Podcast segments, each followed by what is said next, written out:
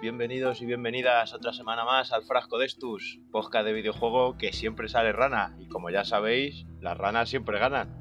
Así que aquí estamos otra semanita más a contaros la actualidad del videojuego. Eh, os habla Wizon por aquí, eh, también tenemos por aquí a Nie. Nie, ¿qué tal? Muy buenas, pues más anfibio de, la cuenta, más anfibio de lo que me esperaba incluso. Como, muy de río, ¿verdad? Como muy de río, sí, sí, sí. pues también tenemos por aquí a Tadar, muy buenas, Tadar. Muy buenas, tíos, ¿qué tal estáis en este ¿Cómo estamos? día nocturno, no? Un poquito sí, ah, más bien, más bien, más bien por la noche. pues mira, también está por aquí Santi, ¿qué tal? Pues nada, aquí estoy calvo y con barba y ya, bueno, y un poco rana. O sea, esto es muy raro. Yo no sé qué está pasando hoy. Vaya aspecto que tenemos esta semana, ¿eh? Vaya aspecto. y bueno, y como no, también está Chiqui por aquí. ¿Qué tal, Chiqui? Muy buena, chicos. Yo calvo ya estaba, pero me estoy dejando crecer la barba, así que... Muy bien. Pues comentaros que, bueno, pues como siempre vamos a tener la, sección de noticias con la que comenzaremos ahora y que también vamos a tener por aquí a Sir Barbas, que, bueno, le conoceremos un poquito, eh, conoceremos, pues eso, lo gran persona que es aparte de streamer. Y bueno, como os digo, lo tendremos luego por aquí. Y bueno, pues vamos a empezar con las noticias. ¿Quién, quién quiere empezar esta semana? Pues si queréis empiezo yo, porque más que noticias, traigo un poco la, la polémica de la última semana, las últimas dos semanas eh, ¿qué está pasando con Sony? Y, por eso ha venido también un poco Tadar para, para darme apoyo o, darme palos.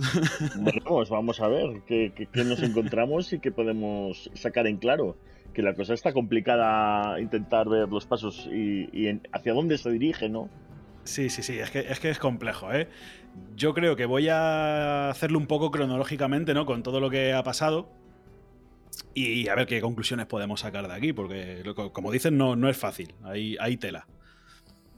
Todo empezó eh, con un artículo de Jason Reyer. Eh, muchos ya le conoceréis, un periodista que trabaja en Bloomberg. Y hizo un artículo que hizo incendiar un poco las redes. Porque era una crítica un poco al modelo de negocio actual de Sony. Eh, básicamente lo que venía a decir en el titular es que Sony eh, está dejando de lado los proyectos pequeños en favor de las superproducciones o los, blockbusters, como pueden ser los juegos de Naughty Dog, de Last of Us, los juegos grandes, vaya. Y todo esto, ¿por qué? Porque todo, todo lo que voy a comentar ahora es cosa de, de, este artículo. ¿eh? No es un pensamiento mío, no es algo verídico, no es algo que esté confirmado por Sony, sino que todo esto se extrae del artículo de Jason Reyer en Bloomberg. ¿Vale? El artículo comienza eh, pues comentando que el estudio Visual Arts de Sony, que ya lo trajimos por aquí, trajimos una, filtración que hubo de que se, comentaba que Visual Arts, eh, que tradicionalmente había sido un estudio de, apoyo para otros estudios, eh, se iba a poner con un juego propio, con un triple A de acción y aventuras. Se especulaba con que podía ser un Uncharted.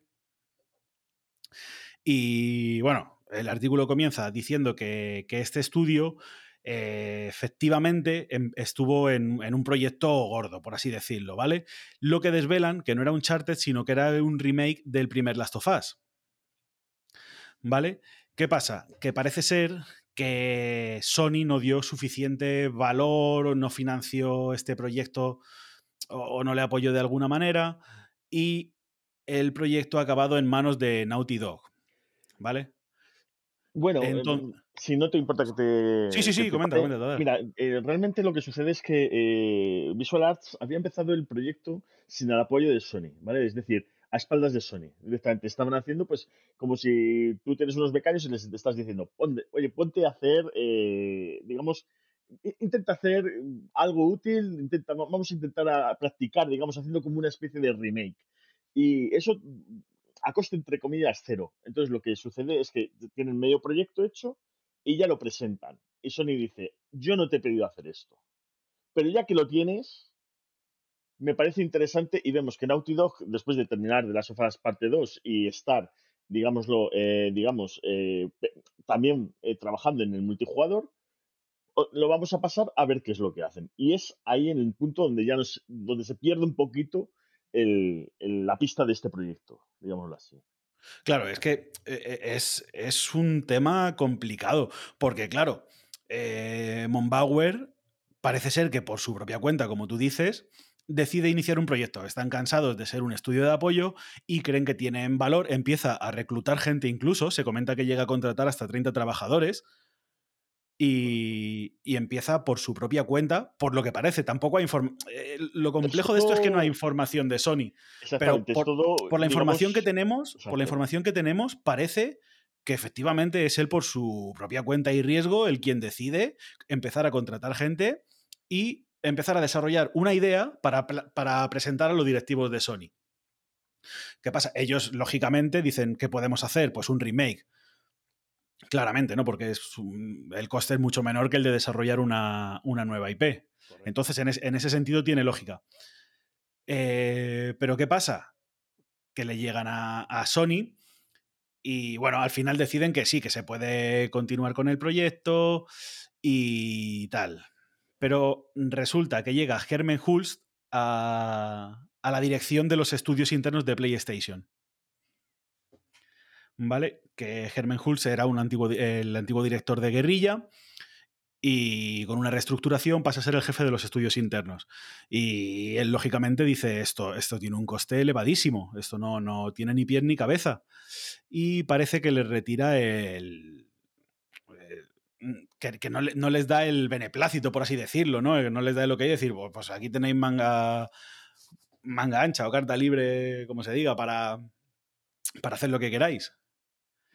¿Y qué pasa? Que el proyecto ya está en un estado avanzado, ¿no? En teoría, debería estar en un estado avanzado cuando deciden que desde Visual Arts se tienen que ir a ayudar a terminar el The Last of Us 2, porque no cumplían, bueno, ya sabemos los, los desarrollos estos tan grandes que siempre van justitos con los tiempos y demás. Les dicen, vale, iros a ayudar a Naughty Dog y cuando se termina The Last of Us dicen, vale, ahora va a venir gente de eh, Naughty Dog a ayudaros a vosotros con este remake. Eh, y ahí es donde viene un poco el problema a nivel interno, porque se empezó a ir gente de, Visual Arts, So- sobre todo el propio Michael Monbauer eh, se va de, de Visual Arts. ¿Por qué?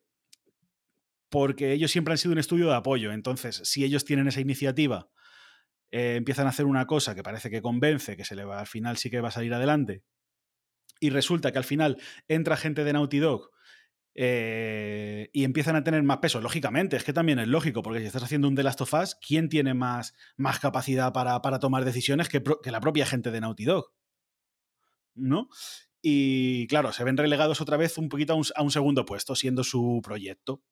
Debe ser que esto no gusta mucho a nivel interno y se empieza a ir bastante gente, que parece ser, eh, Michael, Michael Monbauer no ha dicho nada, pero parece ser que otros trabajadores de los que se fueron han sido los que han concedido las entrevistas o han dado el testimonio a Jason Reyer para que luego nos cuenten esto. Mm. Sí, tiene pinta. Lo que sucede es que es muy curioso porque las últimas eh, vacantes, digamos, de ofertas de empleo, ¿no? De, de Visual Arts, eh, están hablando de, que eh, están dando soporte a un nuevo equipo, ¿vale? Un nuevo equipo eh, encargado de una IP no anunciada, ¿sabes? Entonces es muy curioso que se les está dando también ese lo que pedían. Sí, eh, incluso en el propio LinkedIn, que fue por donde se filtró, él decía que había creado un equipo eh, para, para trabajar en sagas exitosas de PlayStation y aparte para crear nuevas IPs. Correcto. Por eso, y es el equipo de, de- que se supone que ahora es el equipo de Elliot Leon, ¿sabes?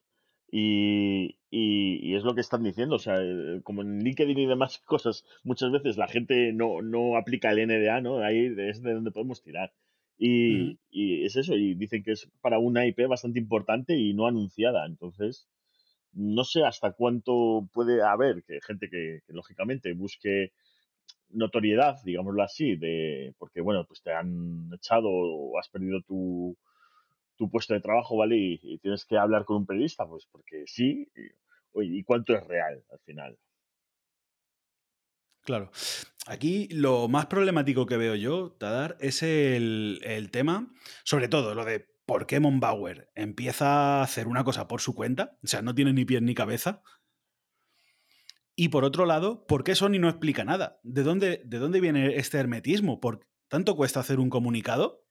Pues mira, te voy a decir una cosa. Las empresas suelen hacer comunicados cuando las cosas son ciertas. Sí, o, igual, o igual ellos, ellos tienen una, una, estrategia de comunicación muy clara y no quieren dar ningún tipo de detalle para que no se desvele su, parte de su estrategia de comunicación, ¿no? Ni, ni eso, o sea, eh, más bien eh, no quieren meterse en tener que estar desmintiendo todos los días las cosas. Porque imagínate sí, que, sí, si entras al trapo una vez, claro. Mañana será otra. Entonces se pierde muchísimo esfuerzo y es un coste muy grande el estar des, desmintiendo continuamente las cosas. ¿Vale? Sí, pero es que no, por alguien, por no, estamos hablando, no estamos hablando de que Jeff Group ha dicho no sé qué rollos en no sé qué sitios. Estamos hablando de que hay eh, un antiguo trabajador eh, empezó a hacer un proyecto por su cuenta o de, de, la manera que haya sido, pero yo creo que no costaría nada con el revuelo que se ha montado una vez que ya lo tienes, que te has tallado en la cara, antes que, que generar controversia y, y, ponerte a la gente de culo, porque esto al final está perjudicando, porque lleva una racha que Sony está viendo perjudicada un poco su imagen de marca, ¿no? Sea verdad, o sea, sea verdad, o sea, mentira, yo creo que está, sí. se está viendo perjudicada su imagen. Ciertamente, se está viendo perjudicada, pero hay un, un, un actualmente hay una, una corriente en Sony que es que hablen los juegos, punto. Que hable las decisiones, que hable lo que realmente sucede, no los rumores. Entonces, no, no desmienten nada ni lo, ni lo, ¿cómo se dice? Ni lo admiten. Vamos. Claro, sí, sí, tiene sentido. Si al final ellos con los números están contentos y con los trabajos que tienen están contentos y tienen una estrategia muy clara, por un lado tiene sentido. Pero es que estamos en la era de Internet donde de cualquier cosa se monta un revuelo. Correcto. Llevamos ya, vamos ya para casi dos semanas con este tema y es que sigue la bola. Hoy, hoy había otra entrevista de un, de un ex de Blend con, con el creador de God of War. Correcto. Y es que la, la, la, bola sigue. Yo creo que no costaría nada un tweet a nivel de, de PlayStation, la, la, cuenta oficial, un tweet que explique diciendo, bueno, pues esto, esto sí o esto no. Una, una, mínima explicación que, o desde Sony no vamos a dar, desde PlayStation no vamos a dar credibilidad a este tipo de rumores, nosotros este, estamos siguiendo una línea de trabajo muy clara y tal y cual. Lo vería perfecto. Por lo sí, menos pero también hay que tener todo... en cuenta que, que las declaraciones de Jason tampoco se ajustan a la realidad en todo su potencial, porque como tú has comentado, dice, es que las declaraciones de Jason es que eh, Sony se está enfocando en los blockbusters. Bueno, si se está enfocando en los blockbusters, que es Returnal, que es Sackboy, que son todos los juegos que han salido actualmente para PlayStation 5 es que no tiene pies ni cabeza, entre comillas, esas declaraciones. Sí, pero luego, luego por, por otra parte, eh, tenemos el caso del Japan Studio, que también, también lo quería comentar en, en este bloque un poco, que también fue un tema de, de, Bloomberg. No sé, últimamente tienen que estar calentitos en Sony con Bloomberg, ¿eh? Porque, porque igual salió el Takahashi Mochizuki, el compañero de, de Jason, igual, que Sony estaba dejando el mercado japonés. Ahí sí que sale corriendo Jim Ryan, hace una entrevista con Edge. Y no, no, no, para nada. Eh, esto no, no, está ocurriendo. Desde Sony apoyamos el mercado japonés a muerte. Y a las pocas semanas, a los pocos días, eh, sale reestructuración de Japan Studio. La gente la va a resolver el Team Asobi. Un montón de talento de Japan Studio yéndose a puertas. Correcto, o sea, pero por... ahí hay también otra cosa que no se ha hablado. Por ejemplo, eh, con las nuevas reestructuraciones de Jim Ryan, Japón vuelve a tomar peso en la dirección. Dejan de, de mover a gente a, a, Estados Unidos, donde estaba la sede de PlayStation, y se la están volviendo a llevar a Japón. Eh, simplemente las notas de prensa de, nueva, de nuevos puestos sobre de dirección te están diciendo James Ryan, Japón. Vuelve a Japón él. Y vuelve también eh, una chica que es japonesa, que se dedica ahora a, no me acuerdo a qué, también, Japón, en sede en Japón. Sí, tú estás cogiendo y te estás reestructurando eh, Japan Studio, pero la dirección te la estás volviendo a llevar a Japón, ¿sabes? Sí, pero, pero igual, igual volvemos a lo mismo. Puede que sea un tema de simple comunicación, porque, porque, a la gente al final lo que le ha quedado es a tomar por culo el Japan Studio, a tomar por culo los productores de Bloodborne, a tomar por culo el eh, productores de, de, de, todos los juegos más sí, importantes. Sí, sí. Pero también, o sea, también el Team Siren, eh, eh, todos estos, digamos que, que, se, que, que, se, o bien se ven absorbidos por, por Team Asobi o, o dejan el puesto de trabajo. Pero es que también hay un motivo detrás porque me estuve informando con gente de, de PlayStation de, sobre lo que estaba sucediendo. ¿Y qué estaba sucediendo? Team, eh, o sea, Japan Studio estaba formado como por 40 equipos o, o 10 equipos de, cua- 10 equipos de 40 personas. ¿vale? 10 equipos de 40, perso- de 40 personas, unas 400 personas. Cuando tú reabsorbes, te sobran directores por todas partes. Ese es uno de los motivos por los cuales muchas cabezas se van, porque no tienen cabida en el nuevo proyecto. Y sobre todo porque se les ofreció trabajar en un triple A. Y muchos de esos directores dijeron que no, que ellos no querían trabajar en ese triple A. Entonces, cuando tú tienes un jefe que te está diciendo, oye, este es el trabajo que hay, y tú te niegas, al final, ¿qué sucede? Pues que te despiden. Sí, que vas a la calle. Pero esto, esto, sin embargo, esto es un poco peligroso porque parece que refuerza un poco la idea de o trabajas en un triple A súper grande, que es el que yo te diga que lo vamos a hacer con unos estándares, que es el estándar de la superproducción el blockbuster, o tú no vas a poder seguir haciendo tus juegos de nicho japoneses porque la compañía ya no va por ese camino. Al final esto confirma un poco el sentido del artículo de Bloomberg. Sí, si no fuese porque también nos encontramos con que también se ha dado mucho apoyo, por ejemplo, a juegos indie, como puede ser Kene y demás, o juegos como Returnal de Housemark.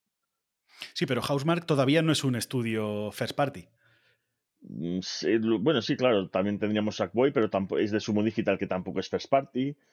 Tenemos a Aldus haciendo muchos juegos para Sony en el mercado japonés.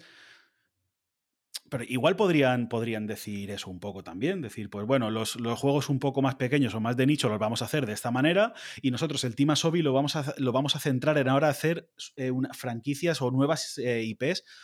Pero igual, un tema de comunicación. Para Sí, mí es el gran fallo de Sony. Que luego esto sea verdad, sea mentira. Yo no creo que Sony vaya a dejar de hacer buenos juegos, grandes juegos. No creo que vaya a, dejar de dar apoyo a, a- a- a proyectos más pequeños. Pero la comunicación les está fallando, es lo que yo veo. Sí, eh, en eso estoy de acuerdo. El tema de la comunicación es muy mejorable. Habrá que ver. Yo la, la única esperanza que tengo es que ahora llegue la época del E3 y se hagan un showcase que, que nos caguemos por las patas. Básicamente. Van- ya se vio el año pasado que, que su. Bueno, en estos últimos años, que no anuncian cosas a, a muy larga distancia. Lo que hacen es, eh, digamos, eh, anunciarte cosas a un año, año y medio vista. Y punto, no, no anuncian más. Entonces Sí, pero- está pero viendo sí que es un- verdad.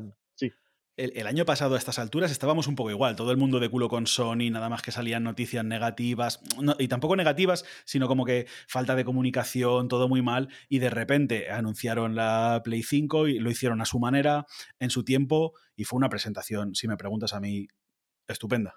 sí, sí, sí. Y, Y- y callaron un poco bocas. Igual que el- también Bloomberg dijo que se iba a retrasar el lanzamiento. Y todo el mundo lo daba válido y decían que, que era por el tema del overclock de la, de la Play 5. Y Sí, se ha visto sí. que no hay ni un- lo uno, ni se retrasó, ni ha habido lo otro, y que ha habido más stock que se supone que, que- que una empresa que no estaba yendo con prisas, que era Xbox.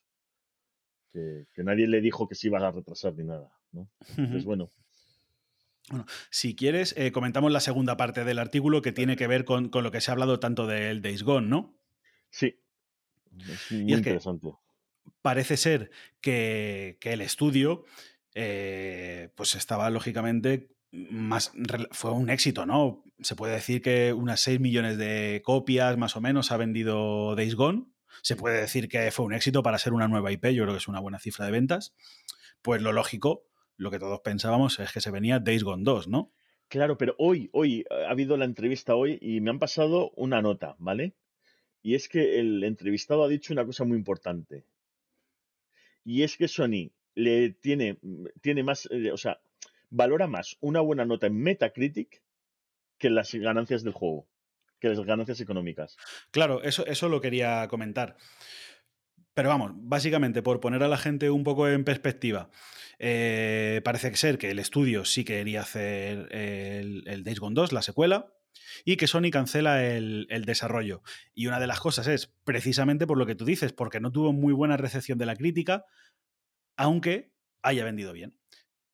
También hay que tener en cuenta que ha sido un desarrollo muy costoso, que lleva muchos años en, años. desarrollo. Cambiaron de motor gráfico, si no me equivoco, tuvieron bastantes problemas y al final salió con bastantes bugs, luego es verdad que lo han pulido, pero Eh, tuvo una se que crítica hubo un unas tibia. modificaciones sobre el, el juego, ya que el- pretendían que hubiese un mapa de decisiones, o sea, un mapa dinámico de, de- de decisiones que, y con- en las conversaciones, y que eso modificase un poco el, el guion del juego, y es algo que no introdujeron al final, solo muy, muy levemente, solamente cuando rescatas a algún agente y demás, Cosas muy superficiales quedaron, ¿no? Entonces, bueno, se vio que, que era un proyecto muy ambicioso. El 2 iba a ser más ambicioso, con un multiplayer, por lo que comentó el desarrollador. Sí, Y comentó en la, en la que- entre- en la entrevista con David Jaffe, que estuvo Jeff Ross, que, es- que medio desmintió el artículo de Jason Reyer. Ahora lo comentamos también, si quieres. Sí. Porque, Porque, bueno, según dime, él, dime. eh, a- a- cuando se fue él, que fue en diciembre de 2020, todavía, Todavía estaba en desarrollo. estaba en desarrollo. Y Jason Reyer, le- creo que fue en Resetera, eh, Sí. hizo un post diciendo, no he visto la entrevista, pero si Jeff Ross está diciendo esto, está mintiendo. Exacto. Y el otro dijo que, bueno, que Jason era más, ¿cómo se dice? Era Que, que se, que se podía permitir el lujo de ser más honesto él, de lo sí. que a él le permiten. Eso es textual lo que él dice. Es básicamente que estaba bajo NDA y ya está, y que no podía hablar. Hostia, pero, pero pues ya, ya, es, ya yo creo que es un poco, está confirmando la información de, de Jason, ¿eh? yo creo en ese sentido, como que yo no puedo decir que se ha cancelado y tú al final te puedes permitir ser más honesto que yo.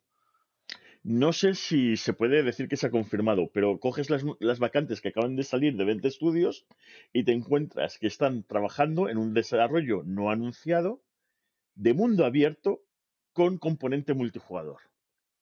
Y dices. Ah, y, y con una nota y una nota muy interesante que es el estudio, el juego más ambicioso de Sony. Entonces, mm, joder, ¿qué coño está pasando ahí? O sea, es cierto, vende estudio, le quitas una cosa, pero es que a- a- a- o, o realmente no le estás quitando eso y le estás diciendo, sí, hazte el Days Gone 2, o te estoy quitando el Days Gone 2 para hacer, meterte un pedazo de proyecto que va a hacer que explote el tren, el, el tren del hype. Eso, eso lo quería comentar contigo porque es muy polémico. Porque básicamente lo que pasa, según el artículo de, Jason Reyer en Bloomberg, ya lo, ya, ya lo comento, que esto no son cosas nuestras ni nada confirmado por Sony, pero según el artículo, lo que pasa es que llega Sony y les dice, Days Gone 2, eh, cancelado, esto no puede continuar. Por algún motivo, esto no puede continuar. Les paran y dividen el equipo en. eh, dividen el, el estudio en dos equipos. A uno lo, pone, lo ponen a ayudar a Naughty Dog con un juego multijugador, Sí, con el Factions 2. ¿vale? Y a otro le ponen a hacer un Uncharted, en teoría, supervisado por Naughty Dog. O sea, al final eh, tenemos la misma problemática tanto en Ben Studios como en Visual Arts, que al final acaban siendo un poco eh, estudios muleta de Naughty Dog. Sí, pero eso al final, ya te digo, yo creo que queda desmentido cuando en las ofertas de empleo te están diciendo, oye, un nuevo juego, una nueva IP, o sea, un nuevo juego no anunciado, ¿no? Con componente multijugador y de mundo abierto. Entonces dices, eh, ese tercer estudio, entre comillas, ese tercer equipo, no tiene sentido en ninguna de las dos patas. Tiene sentido que ayuden a, a, al- a Naughty Dog para el Factions, porque, bueno, al final, eh, los que hemos jugado a Days Gone, eh, podemos observar que el tema de, de la parte shooter, ¿no? Del, es, es bastante eh, interesante. Incluso si, si pretenden meter un Factions con hordas de zombies, eh, les viene muy bien lo, el, digamos, el desarrollo que hubo de, de Days Gone. ¿vale? Y, pero a la vez, eh, eh, meter para un Uncharted, yo no lo veo. Yo no veo a ni Y, siquiera. y, que juego. Uncharted, que Uncharted, yo pienso, a mí se me viene a la cabeza porque hoy, justo hoy viernes, que es cuando estamos grabando esto, o ayer, hemos visto una noticia de que, de que, estaba, de que Sony quiere desarrollar sus IPs más potentes, eh, quiere desarrollar juegos móviles, como Uncharted, God of War, etcétera, etcétera. Sí, pero para eso ¿No, le- ya tiene. ¿no les pondrían a hacer un Uncharted de móviles? Porque No, no, no, ahí. Yo sí que, ahí sí que sería un motivo de cabreo importante. ¿eh? por No, parte no, porque eh, a pesar también otra de las noticias que, que se ha levantado de esta semana, ¿no? Que es que habían abierto un estudio para hacer juegos de móviles. Ese estudio lleva desde 2017 ya trabajando en juegos de móviles. Ujú. Vale, y vale. bajo PlayStation. O sea que, no, Vale, no. a mí es que me ha venido a la cabeza y me he vuelto un poco loco, ¿eh? Digo, ahí No, sí no, que no. tendrían un motivo de cabreo importante. Bueno, al margen de eso, que estuvieran haciendo un, un Uncharted, que por cierto, que por cierto, eh, Visual Arts, eh, la primera idea que tuvo fue hacer un remake del primer Uncharted, que tendría mucho más sentido que hacer un, un remake de un The Last of Us, que es un juego todavía relativamente moderno, ¿no? El otro día lo comentábamos cuando dimos la noticia, que no tiene mucho sentido hacer este remake. No, no, no, no bueno, tiene sentido. igual, igual- pero bueno. igual era ese, ¿no? Un Uncharted nuevo o un remake del primero, lo que sea. Pero parece ser que la gente no está contenta. Se empieza a ir gente, igual que en Visual Arts, se, va Jeff Ross, eh, se va John Garvin, se va gente potente del estudio. O sea, no se va. Se, se va el director, eh, guionista, etcétera, etcétera. ¿Qué pasa? Que como ven, el descontento. Esto lo, di- lo dice el propio artículo, ¿eh? Eh, se empieza a ir gente, el estudio se queja, les retiran este proyecto de Uncharted y les ponen a hacer una nueva IP. que sería ahí lo, lo que se supone que es la- las vacantes estas que están. Pero Eh, lo que tú comentabas del juego curiosamente ambicioso. estaríamos hablando del periodo de diciembre de 2020, que es cuando se va el director de Days Gone, entre, es- entre esa, ese, o sea, entre justamente ahí y ahora, es decir, cuatro meses. Me parece un poco precipitado todo. Es que es precipitado. Y si esto es real, eh, si esto es verdad, es, es raro y, y- y no tiene ningún sentido. Porque, joder, si tú ya tienes una IP que más o menos ha vendido bien, que eh, aunque no haya tenido la mejor crítica del mundo, pero está cuajando más o menos bien, y tú ya les tienes con el conocimiento, ahora lo que tienen que hacer es, ¿qué no le ha gustado a la gente? No sé qué, vamos a pulir eso. Vamos Por a pulir eso digo, y no, nos vamos a gastar de nuevo una millonada. No tiene mucho sentido y sobre todo cuando tienes ya el motor gráfico, cuando tienes a la gente entrenada, cuando tienes, no, no sé, es que el- cuando has- se supone, según el, el exdirector del proyecto, que, que, que ya que habían empezado con el, con el juego. No sé, parar la inercia de trabajo, no, no lo veo. Yo no, yo es que, y sobre todo ahora la reculada que también ha, que, que, que ha tenido Jason, de que se han malinterpretado sus palabras. No, coño, Sí, si por el- fuiste el muy tema- claro. Por el tema del apoyo claro. a los indies y demás, ¿no? No, no, el, el tema del apoyo de, de- a los índices de Jeff de, de- es, es otro tema.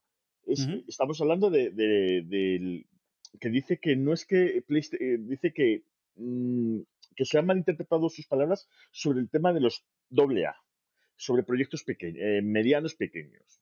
Eso es lo que ha dicho Jason, que, que realmente él no quería ir para allá, sino que le estaban dando peso al triple A. Y dices, joder, es que siempre se le ha dado peso al triple A desde Sony. O sea, no me estás, no me estás diciendo nada. Es cierto que siempre se ha, que se ha favorecido ese tipo de proyectos. Siempre- Sí, pero, pero yo, yo veo súper importante en, todo, eh, en todo esto que aunque pueda parecer tentador a lo mejor para Sony, si al final miran los números y dicen, joder, pues es que el Japan Studio va a hacer Gravity Rush para vender eh, cuatro copias, no lo vamos a hacer. Si vamos a hacer lo otro para vender tanto, no lo vamos a hacer. Y sin embargo, yo creo que esas pequeñas cosas, esos pequeños juegos, hacen marca, tienen su nicho y sirven un poco de, de apoyo entre juego y juego. Pero claro, por eso es que es muy curioso Grande. porque te sale diciendo ahora la gente de que eh, a Sony le interesa más la nota en Metacritic que los ingresos, por lo cual, ¿cuál es el sentido? Me refiero, si, si no están mirando las ventas, entonces, ¿por qué eh, quitarte sagas y demás que tienen muy buena nota, pero pocas ventas? Entonces, me imagino que estarán mirando una mitad medio-medio, ¿no? Es un poco una contradicción. Y ya decimos, esto pues al final tendrá sus medias verdades, eh, al final esto no deja de ser, si, si la filtración la han hecho eh, antiguos trabajadores de tanto de Ben como de Visual Arts, quieras que no, es una visión sesgada de un trabajador que a lo mejor ha tenido un mal momento, que no ha sentido apoyo de la compañía y puede tener un poco de recelo hacia la compañía. Entonces siempre va a ser una visión sesgada, por supuesto. Y yo solo, yo solo quiero comentar una cosa. Hay que tener en cuenta que Jim Ryan ha llevado la división europea desde hace 20 años o algo así. ¿Sabes? Creo que desde el 95 o algo, o sea, desde que la primera PlayStation 1 y no ha llevado nada mal. O sea, siempre ha sido líder de ventas en Europa. ¿Vale? Sí. Entonces hay que tener sí, en cuenta que su trabajo y, y- y su experiencia sí que tiene. O sea, que Pero hay joder, la, comunicación, macho, es que llevamos unas semanitas también con lo, de, lo- con lo del Kojima, que seguramente es esto sea una fumada del Jeff Group, porque vaya rachita que lleva el colega. Si fue Jim Ryan quien eh, apostó por, por Kojima. Si Claro, está claro, foto no- de Cerny con Kojima y Jim Ryan. No, no, es que Sí, sí, sí, que eh, el otro día lo decía yo allí, es que aunque sea, aunque le hayan ofrecido más pasta, yo creo que Kojima en cierta manera le debe algo a Sony y que Sony le debe algo a Kojima. Es decir, tenemos un, probablemente el nombre más potente de la industria de videojuegos con nosotros. Le tenemos de nuestro lado, no le podemos escupir a la cara. no, no, eso es un suicidio. Vamos. Pero vamos, yo vini- viniendo de Jeff Groove con las patinadas que está teniendo últimamente, eh, no le doy mucha credibilidad. Pero bueno, son, son cositas que van sumando en lo que te digo y que, joder, eh, un poquito de comunicación. Un poquito de comunicación, aunque sea con los temas más polémicos, aunque, sean, aunque sea decir eso, no vamos a dar velocidad a ningún tipo de rumor. Nosotros seguimos nuestra estrategia, nosotros tenemos muchísimos juegos buenos por delante. Mira Calma. lo que ha pasado con Square, ¿no? Se supone que salió ayer una noticia diciendo que había gente interesada en comprar Square. Hoy mismo Square han lanzado, o sea, a las horas, a las comunicado. cuatro horas, han lanzado un comunicado Eso diciendo es. que eso es falso. ¿Qué es lo que sucede? Que entonces sabemos que es verdadero. Tal cual, porque eso, eso, eso lo hacen las empresas para evitar una subida, para evitar la especulación de acciones. Cuando estás haciendo una. Un inter- o sea, cuando estás negociando. ¿Por qué? Porque si no puede encarecer mucho la compraventa y fastidiarte eso, esa operación. Tú desmientes, las acciones bajan y puedes continuar con una negociación eh, sin intromisión. Por eso digo que muchas veces se desmiente cuando realmente es verdad. Mm, sí, puede ser, ¿eh? O sea, tiene, tiene sentido lo que dices. Lo que yo no, no termino de, de cuajarlo, ¿eh? Mucha pasta. Sony tampoco es Microsoft. Bueno, eh, simplemente como comentario, ¿vale? Eh, Sony estuvo, eh, estuvo en las negociaciones con Zenimax, ¿vale? Estuvo ofreciendo 6.000 millones, ¿vale? Y 6.000 millones es lo que te vale el 100% de Square, que es una empresa Sí, que la, el- la en- capitalización de mercado es de 6.000 millones. Exactamente, por lo cual, eh, con Pero bueno, yo 3.000 creo, yo millones creo que, yo creo que le, sumaría- su- le sumarían valor de marca, ¿no? Le sumarían valor intangible, yo creo, a ese precio de 6.000 millones. No, porque estás hablando de bolsa, entonces en bolsa ya no hay un valor de marca. No es como Cenimax que al estar fuera de mercado eh, ellos podían pedir lo que fuese con, con eso, por el valor de marca y las IPs. Cuando tú estás en bolsa, hacerse con una compañía es simplemente comprar las acciones. Desembolsar el. Exactamente. Yo, yo tampoco soy economista, así que todo lo que hable a partir de ahora es. es. Te, comento porque es, es- es lógica, ¿no? Eh, tú tienes eh, las acciones, tú compras acciones y se acabó. Lo único que tienes que hacer es eh, eh, hacer una oferta para que los eh, accionistas eh, les sea atractivo venderte. Es decir, que en vez de 3.000 millones, desembolsas 4.000 millones y dices que les das un 25% más por, por cada acción, ¿vale? Y es, es decir, que ellos tienen 10, eh, digamos, 10 dólares y les das 12 y medio. Y ellos están contentos porque les das más de lo que tienen realmente. ¿no? Y, y- y es, en eso consiste, digamos, las, eh, la adquisición vía bolsa. Entonces, que ahí no existen las IPs, ahí no existe el valor de marca, ahí no existe nada. Es simplemente acciones. Entonces, es, por eso es tan importante que la acción se mantenga estable cuando estás realizando este tipo de procesos, porque es que ha subido un 15%. Con, Sí, con- sí, sí, la apertura de Nikkei había subido un 15%. Qué barbaridad. Pues yo, yo lo pensé, dije, ya verán las acciones de. de Claro, se disparan porque sabe la gente que les va a pagar más por las acciones que tienen. De cualquier manera, esto sería un movimiento maestro, ¿no? Por parte de Sony, aunque, bueno, De no, es- Sony, no está tan bien como me gustaría a mí Microsoft, Enix. Cuidado, ¿vale? Porque ahí sí que se puede hablar de Nintendo, Tencent, em, Sony, Microsoft, porque bueno, es cierto, porque me pasaron la ley, ¿no? Eh, De protección de, de, de, ah, de productos tecnológicos japoneses y es muy, muy duro. Para ser exactos, si Microsoft entrase a la compra, simplemente del 1%, ya tendría que hacer un anuncio al gobierno japonés y ya todo el mundo lo sabría, ¿vale? Tiene que ser un anuncio público y, y registrarse en una oficina de, de Trademax, Claro. de, de, de- joder, de negocios, vamos. Sí, sí, sí. Bueno, pues a ver qué pasa. Probablemente del tema del Vent Studio tendremos algo más de información porque hoy ha estado John Garvin con el bueno de David Jaffe, que menuda rajada pegó del Jason. Le tiene, le tiene entre, entre ceja No, y ¿eh? Le ha cogido, o sea, eh, me he puesto el vídeo que, que le ha dedicado, que sale en un podcast hablando, pero es que no pilla él solo, es que pillan todos los que hay en el podcast, pillan. pero, y escucha, y no pillan de manera suave ni sutil. O sea que eso, eso es para verlo, ¿eh? Cómo, cómo se pone Jaffe. Joder. Da- eh, David Jaffe, para quien no lo sepa, es el creador de, de God of War, que ahora se ha hecho youtuber. lo está petando en YouTube. Correcto. Qué curioso. Y nada, yo creo que esto es un poco, espero que hayamos podido dar un poquito de, de luz. Seguro que esto va a colear todavía. Sí, Y- hasta que no haya un- un- una comunicación oficial y la comunicación oficial va a llegar en forma de State of Play.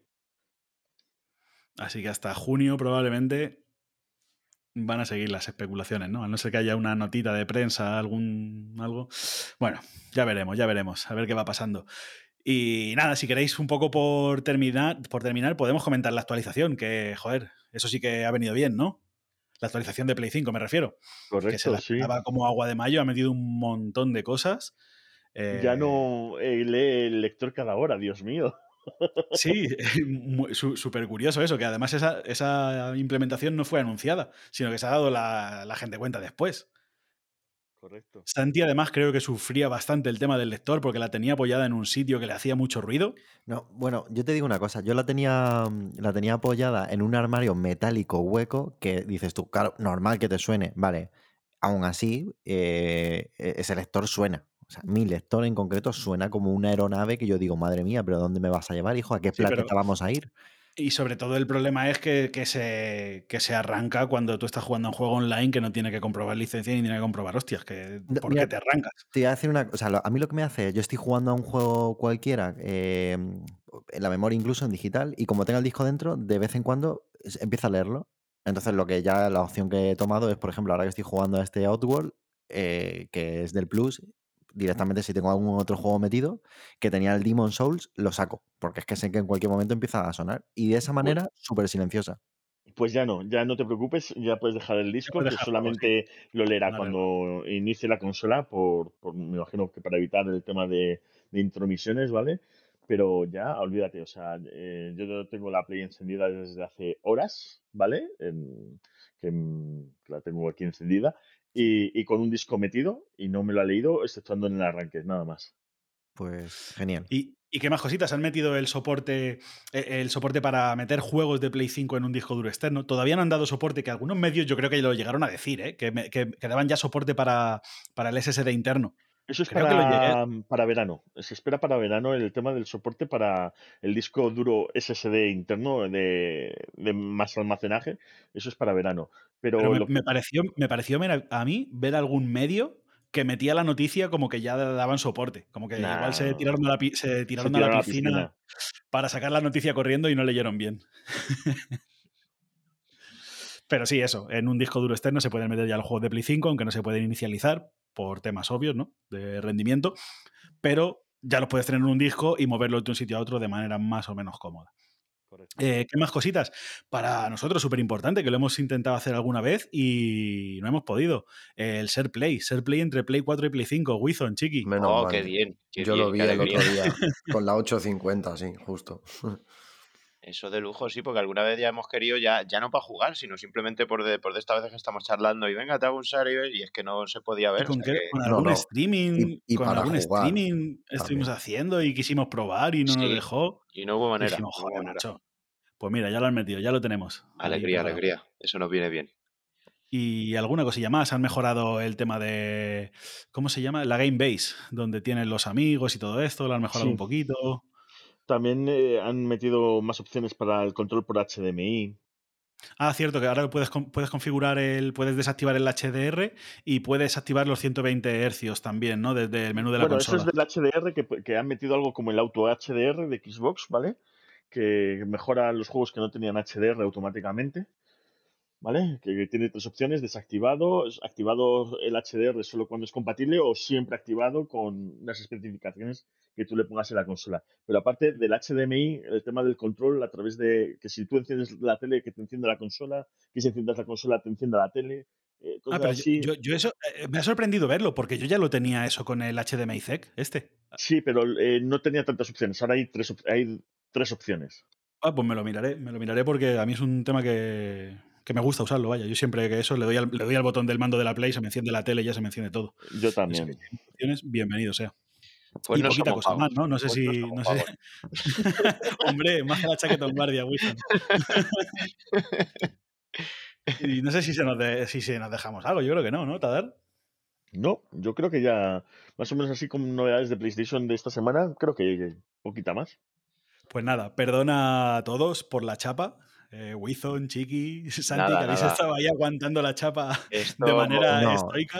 Para nada, yo estoy, yo está- estoy encantado y súper interesante lo que estáis diciendo además. Sí, que porque además eh, pues, pues eso, para lo que habéis dicho al principio, pues ha habido mucho, mucho jaleo, mucho mejunje, mucho puré con esto que habéis comentado, o sea que no ha, no ha estado nada mal comentarlo y pues eso, Sí que es poco verdad todo. Que Wizon sí que ha puesto por aquí en el chat que tenemos eh, ir cortando menuda turra. Y yo, o sea, Ah, Ahí va. Bueno, bueno, menudo bueno. ataque, menudo Eh, ataque. Eh, se me está acusando inconscientemente. Esto, esto va a dar que hablar, ¿eh? Esto no va a quedar aquí, ¿eh, no, no, no, broma. no te hagas la rana. Uy, Es broma, es broma. las ranas yo las veo y me las como, ¿eh? Ya lo sabéis, ¿eh? Así que ojito, ¿eh? Cuidado con el Team Rana porque son peligrosos, ¿eh? No Sí, sé. sí, no. La verdad que lo decía en broma, ¿eh, chavales? A ver si me voy a buscar un jaleo, que yo no quiero tonterías. Así que, bueno, pues... creo que pues podéis nada, pasar con las noticias de verdad, vaya. Eso es, como decíais, pues lo, lo que comentábamos, que yo creo que está bien, pues eso, aclarar un poquito todos estos temas que traían polémica consigo y, y bueno, que, que está bien enterarse. Así que, venga, pues, ¿quién quiere continuar contándonos noticias? Santi, por ejemplo. Bueno, pues eh, sí, yo voy, a, yo voy a hablaros de este Resident Evil Village Showcase, que como sabéis, pues este, este Village que estamos todo el mundo esperando eh, va a salir a la venta este 7 de mayo. Y bueno, voy a comentarlo brevemente, ¿vale? Deciros que en un inicio pues muestran un, un vídeo de Village bastante impa- impactante, donde otra vez pues vemos a esta Lady Dimitrescu, que bueno, a todo el mundo le impacta bastante. Tal. La verdad que a mí pues, es un personaje que no, no sé cómo causa tanto revuelo. No sé, no sé. Eh, que- Ayuso, una, una Díaz Ayuso de tres metros. A mí me da miedo. Sí que es verdad, es lo que, o sea, bastante im- impactante lo que se ve a nivel visual, muy chulo, o sea, me está gustando bastante, o sea, que, que pinta muy potente. Y bueno, decir que ya dan fechas para demos, pero las demos no es una demo que tú digas, bueno, otra demo como la, la que ya jugamos, ya... no, no, no, esto es una locura, han hecho aquí una cosa, o sea, me tengo que sacar aquí un esquema, un cartabón y empezar a hacer líneas porque esto parece, eh, de, de aquí va a salir, vamos, de aquí vamos a coger a Bin Laden, ¿sabes? La, el- la triangulación de Bin Laden os la voy a hacer yo aquí ahora mismo. Bueno, voy a empezar, os lo digo un poco de broma, pero para que os hagáis una idea, eh, bueno, pues eh, va, va a salir el 2 de mayo de 2 de la mañana a hasta 3 de mayo a 2 de la mañana la demo en Europa para jugar durante 60 minutos, pero en dos localizaciones diferentes. Es decir, tú vas a tener 60 minutos para jugar entre aldea y castillo. ¿Qué quiere decir esto? Pues que tú puedes dedicar 60 minutos solamente a aldea y no ver castillo, o al revés. O, pues, eh, si te gusta más castillo, dedicar más tiempo a castillo que aldea. Pero en total, 60 minutos. Luego, decir que los usuarios de Play 4 y de Play 5 tienen un acceso preferente. Esto ellos lo llaman 8 horas en Village. Eh, bueno, esto va a ser eh, del 18 de abril a las 7 pm a 19 de abril a las 3 am en Aldea. Y en Castillo, del 25 de abril 7 pm a 26 de abril 3 am. O sea, este acceso adelantado son diferentes días con diferente horario y con las diferentes localizaciones. O sea, que como que lo parten en dos, como si fueran dos demos. Eh, decir que ya está disponible la descarga y bueno, y ya pues tú te lo pones ya, te lo bajas y cuando pues sea el horario que te toque, yo he dicho los hor- horarios europeos, que son los que a nosotros nos incumben, pues lo puedes jugar. Eh, ¿qué Oye, pues, pues ha quedado clarísimo, ¿no? Sí, ¿no? Sí, sí, sí. No, o sea, cacao. Menudo pitote hay ahí de fechas, horas. Bueno, mira, han si no liado, la que han liado, han liado una lor de cascón que te da, ¿eh? Y, y eso que se lo traía estudiado Santi, ¿eh? que lo ha hecho, yo creo que lo has defendido con, con, Sí, con sí, uñas y pasión, vaya. dientes, sí. Eh, mira, yo, yo ya te digo, o sea, es que más no puedo hacer. Es que, es que más ya, si tú ves lo que tengo aquí, tengo una pared llena de imágenes, de triángulos y de chinchetas. O sea, más no Con puedo hacer. chichetas con hilos, ¿no? Sí, sí, Qué con hilos. tío. Qué locura, Totalmente. chaval. Busca la raíz. Bueno, luego decir que han enseñado el minijuego este de Mercenaries, que, bueno, pues es el típico juego. Al final no deja de ser como defender zonas eh, de hordas y, bueno, pues han enseñado eh, diferentes tipos de armas, customizaciones, habilidades. Bueno, después de eso ense- enseñaron también, bueno, sabéis que está el tema este del 25 aniversario, Resident Evil Reverse, y pues eh, diferentes personalidades de Sony felicitaban a Capcom por el aniversario y pues, pues eso, pues por estos 25 años. Después anunciaron una serie en Netflix eh, que dicen que se está acabando, que se llama Infinite Darkness, pero no dan fecha todavía. Entonces es un coming de estos de toda la vida de Dios que dices tú, pues bueno, pues ya cuando lo tengáis, Bastante guapa, ¿eh? Bastante guapa. infinita. correcto.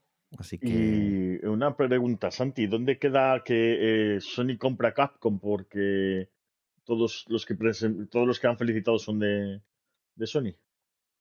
Todos son de Sony. Mm, sí, eh, no sé, la verdad que no sé eso muy Con bien. la pero- calderilla que sobre de comprar Square Enix, se compran Capcom, ya te lo digo. Claro, pues ahí estamos. Y, si donde hay, hay. Y, y bueno, y por último comentar, eh, colaboración con Death Beat Daylight, que esto, bueno, pues eh, la verdad que no me queda muy claro. Al final del vídeo, pues salen aquí diciendo pues va a haber una colaboración y tal, no sé si será algún tipo de mapa, algún tipo de... Yo no, lo tengo unos claro. monstruos, meterán unos monstruos o algún personaje sé, o alguna claro. cosa así. La verdad que esa colaboración me suena un poco también a la que vimos con, con The Division, ¿no? Que es un poco que Sí, yo, me igual quedé, que- yo me quedé un poco esta, y esta esto, tiene más sentido. Esta tiene más Esta sentido. sí, que es género de ter- al final es género de terror, más o menos. Sí, sí, sí. Algo, algo, algo cuadra. Sí, pero es que lo de lo si The Division fue como, pues vale. Sí, Al final- paranoia, tío. Sí, sí. Le comentaban algo así como tendrás que elegir entre matar o morir o algo así. O sea, como algo muy enigmático todo, pero bueno, tampoco enseñan mucho. Veremos a ver en qué queda. Y bueno, voy a pasar a las noticias como tal, porque bueno, esto era por resumir un poquito. Yo, lo- yo quería, yo quería comentar del Resident un poco, Sí, porque no me ha dejado a mí tan buen sabor de boca como el anterior, ¿eh? pues a mí al revés, a mí me ha encantado. Yo he dicho, pues me lo ti sí, compro. ¿no? El Village Pero lo no- quiero, me lo compro. ¿No has visto una diferencia muy grande gráficamente de los interiores a los exteriores? Como que los interiores eh, parece la Play 6 y los exteriores parece el Fallout 3. Sí, sí, puede ser, puede ser. Oye, ¿y el tema de que- puertas qué tal está en Resident? Porque Pues las ya puertas creo que han llamado a un carpintero, ¿sabes? han llamado y- ahora, ahora bien, ahora bien. Eh, y otra cosa que me ha dado un poquito de miedo ha sido un mini vídeo que han enseñado en Game Informer, porque es portada y tienen una exclusiva y todo el rollo. Y han enseñado un mini vídeo de caza. Como con el, con el Ethan Winters cazando pollos, cazando un cerdo, cazando una cabra. Una rana. Pero, pero encima no, te puedes imaginar, un Resident no, como en, como en primera persona, como una cabra a dos metros, intentando huir despavorida y, y acribillando la bocajarro, como, como, como un, terrorista, un terrorista animal, ¿sabes? De repente. Madre Como si fuera mía, un Bin Laden en cabra, ¿no? O sea, Sí, sí. Vale. Muy, luego. muy heavy, muy heavy. Y, y, eh, y me hace pensar esto. Eh, ¿No se les ha ido un poco de las manos? Si todo el mundo estaba tan contento, tan contento con el concepto del, del 7, ¿no? Del juego más cerradito, eh, más tal. De repente nos vamos a tener que poner a cazar, a craftear, eh, a craftear comida. Hay, hay unas gemas para craftear no sé qué rollos de las armas. Sí, Stardew Valley versión Resident Evil, ¿no? O algo así. Hostia, un, un poco de miedo, ¿eh? De decir, a ver si lo hacen bien. A ver, yo confío porque Capcom está últimamente eh, haciendo las cosas muy bien. Sí, Pues, pero la verdad hostia. que están consiguiendo eso de que de hacer juegos de terror de verdad, ¿no? Da miedo por lo que dices, o sea que sí que viendo, viendo lo que se viene, la verdad que sí que hay que tener miedo, porque eso me pinta a mí muy raro, pero muy raro, muy raro, tío. Claro, pero, pero sobre todo eso, porque, joder, te te haya funcionado también el concepto, hazle un poquito más grande y ya está. Sí, es como lo de si algo funciona bien, no lo toques, porque lo tocas y Sí, ya sí. la lías. Y que O de que- repente meten aquí como que van como una especie de mundo abierto que tú puedes recolectar cosas. Vaya tela. Bueno, no sé, lo bueno es que lo vamos a poder probar. Y a ver, que nos lo vamos a fumar del tirón. Yo por lo menos. El día de salida, el día de salida cae, pero no sé. Ya tengo más dudas que las que tenía antes de ver este vídeo. sí, cuando un vídeo tendría que hacer lo contrario, ¿no? Claro. Pues ya veremos, ya veremos, sí. Veremos, a ver, de todas maneras, eh, bueno, yo no sé qué estás diciendo porque te lo vas a comprar seguro, o sea, es que yo te conozco, o sea, No, que no, sí, ya te lo digo yo, si no hace falta que lo te digas. lo tú. vas a comprar seguro, pero bueno. Me iba a esperar al Cyberpunk, la versión Next Gen, y me Sí. la Y Cumpliste, cumpliste, cumpliste. Bueno, eh, sigo con noticias. Eh, bueno, me han tocado noticias. la verdad que, claro, como aquí el NIE se ha puesto con Tadal a hablar su charla de Sony, de tal, de Play. Aquí me ha dejado las noticias en NIE, las suyas, las financieras, las que a él le gustan de contable. Y, eso, y el contable soy yo aquí, porque. Pero bueno, el caso es que a mí voy a tener estas noticias. Voy a pasar un poquito de puntillas porque son un poquito arduas, son datos, son cosas que al final, pues bueno. Pero sí, comentarlo. eh, Epic Games eh, da más de 450 millones de pérdidas en los últimos dos años. Más 139 millones que estiman perder en 2021. Y tú dirás, pues qué bien les va, ¿no? A esta gente. Pues bueno, no pasa nada, porque esto es algo que ellos ya estimaban y estiman ganancias a partir de 2023. Es decir, contaban con un periodo de pérdidas.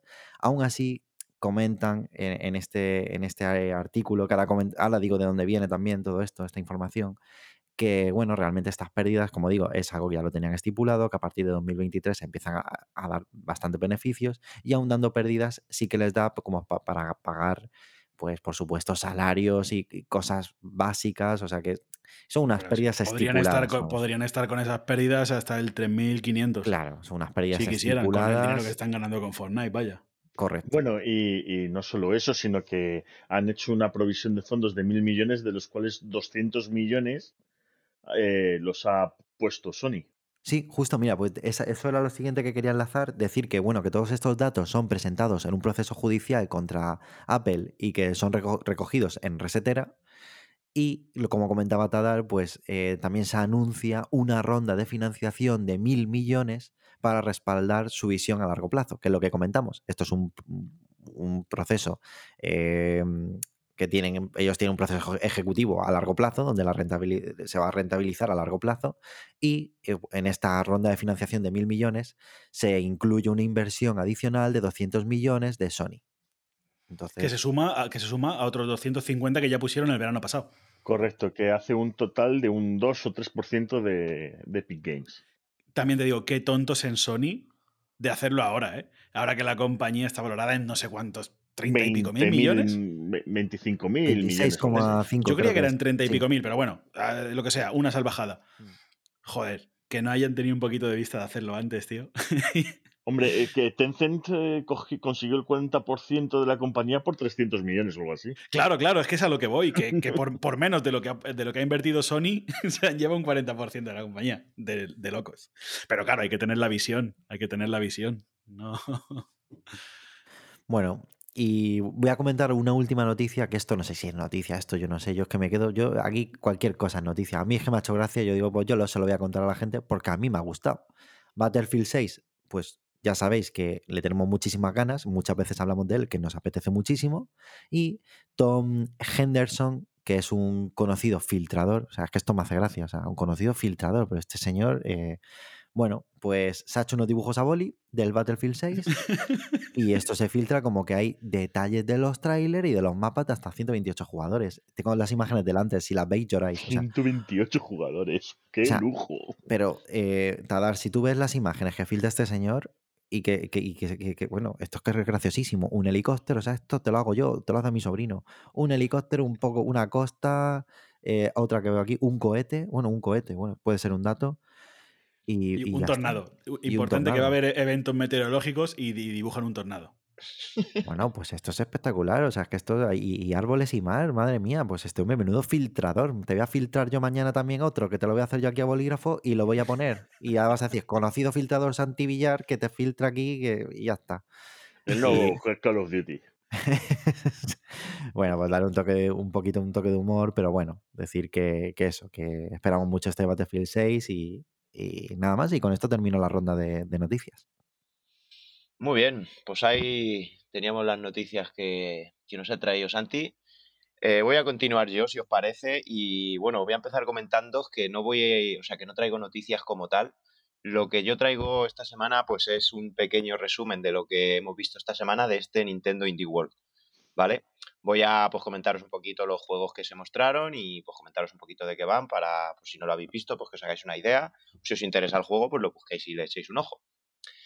Y bueno, decir que, bueno, pues eh, abrieron con un juego que se llama Road 96, ¿vale? Eh, este juego, eh, un juego hecho por DJX Art, bueno, pues es un juego narrativo procedural con toma de decisiones, ¿vale?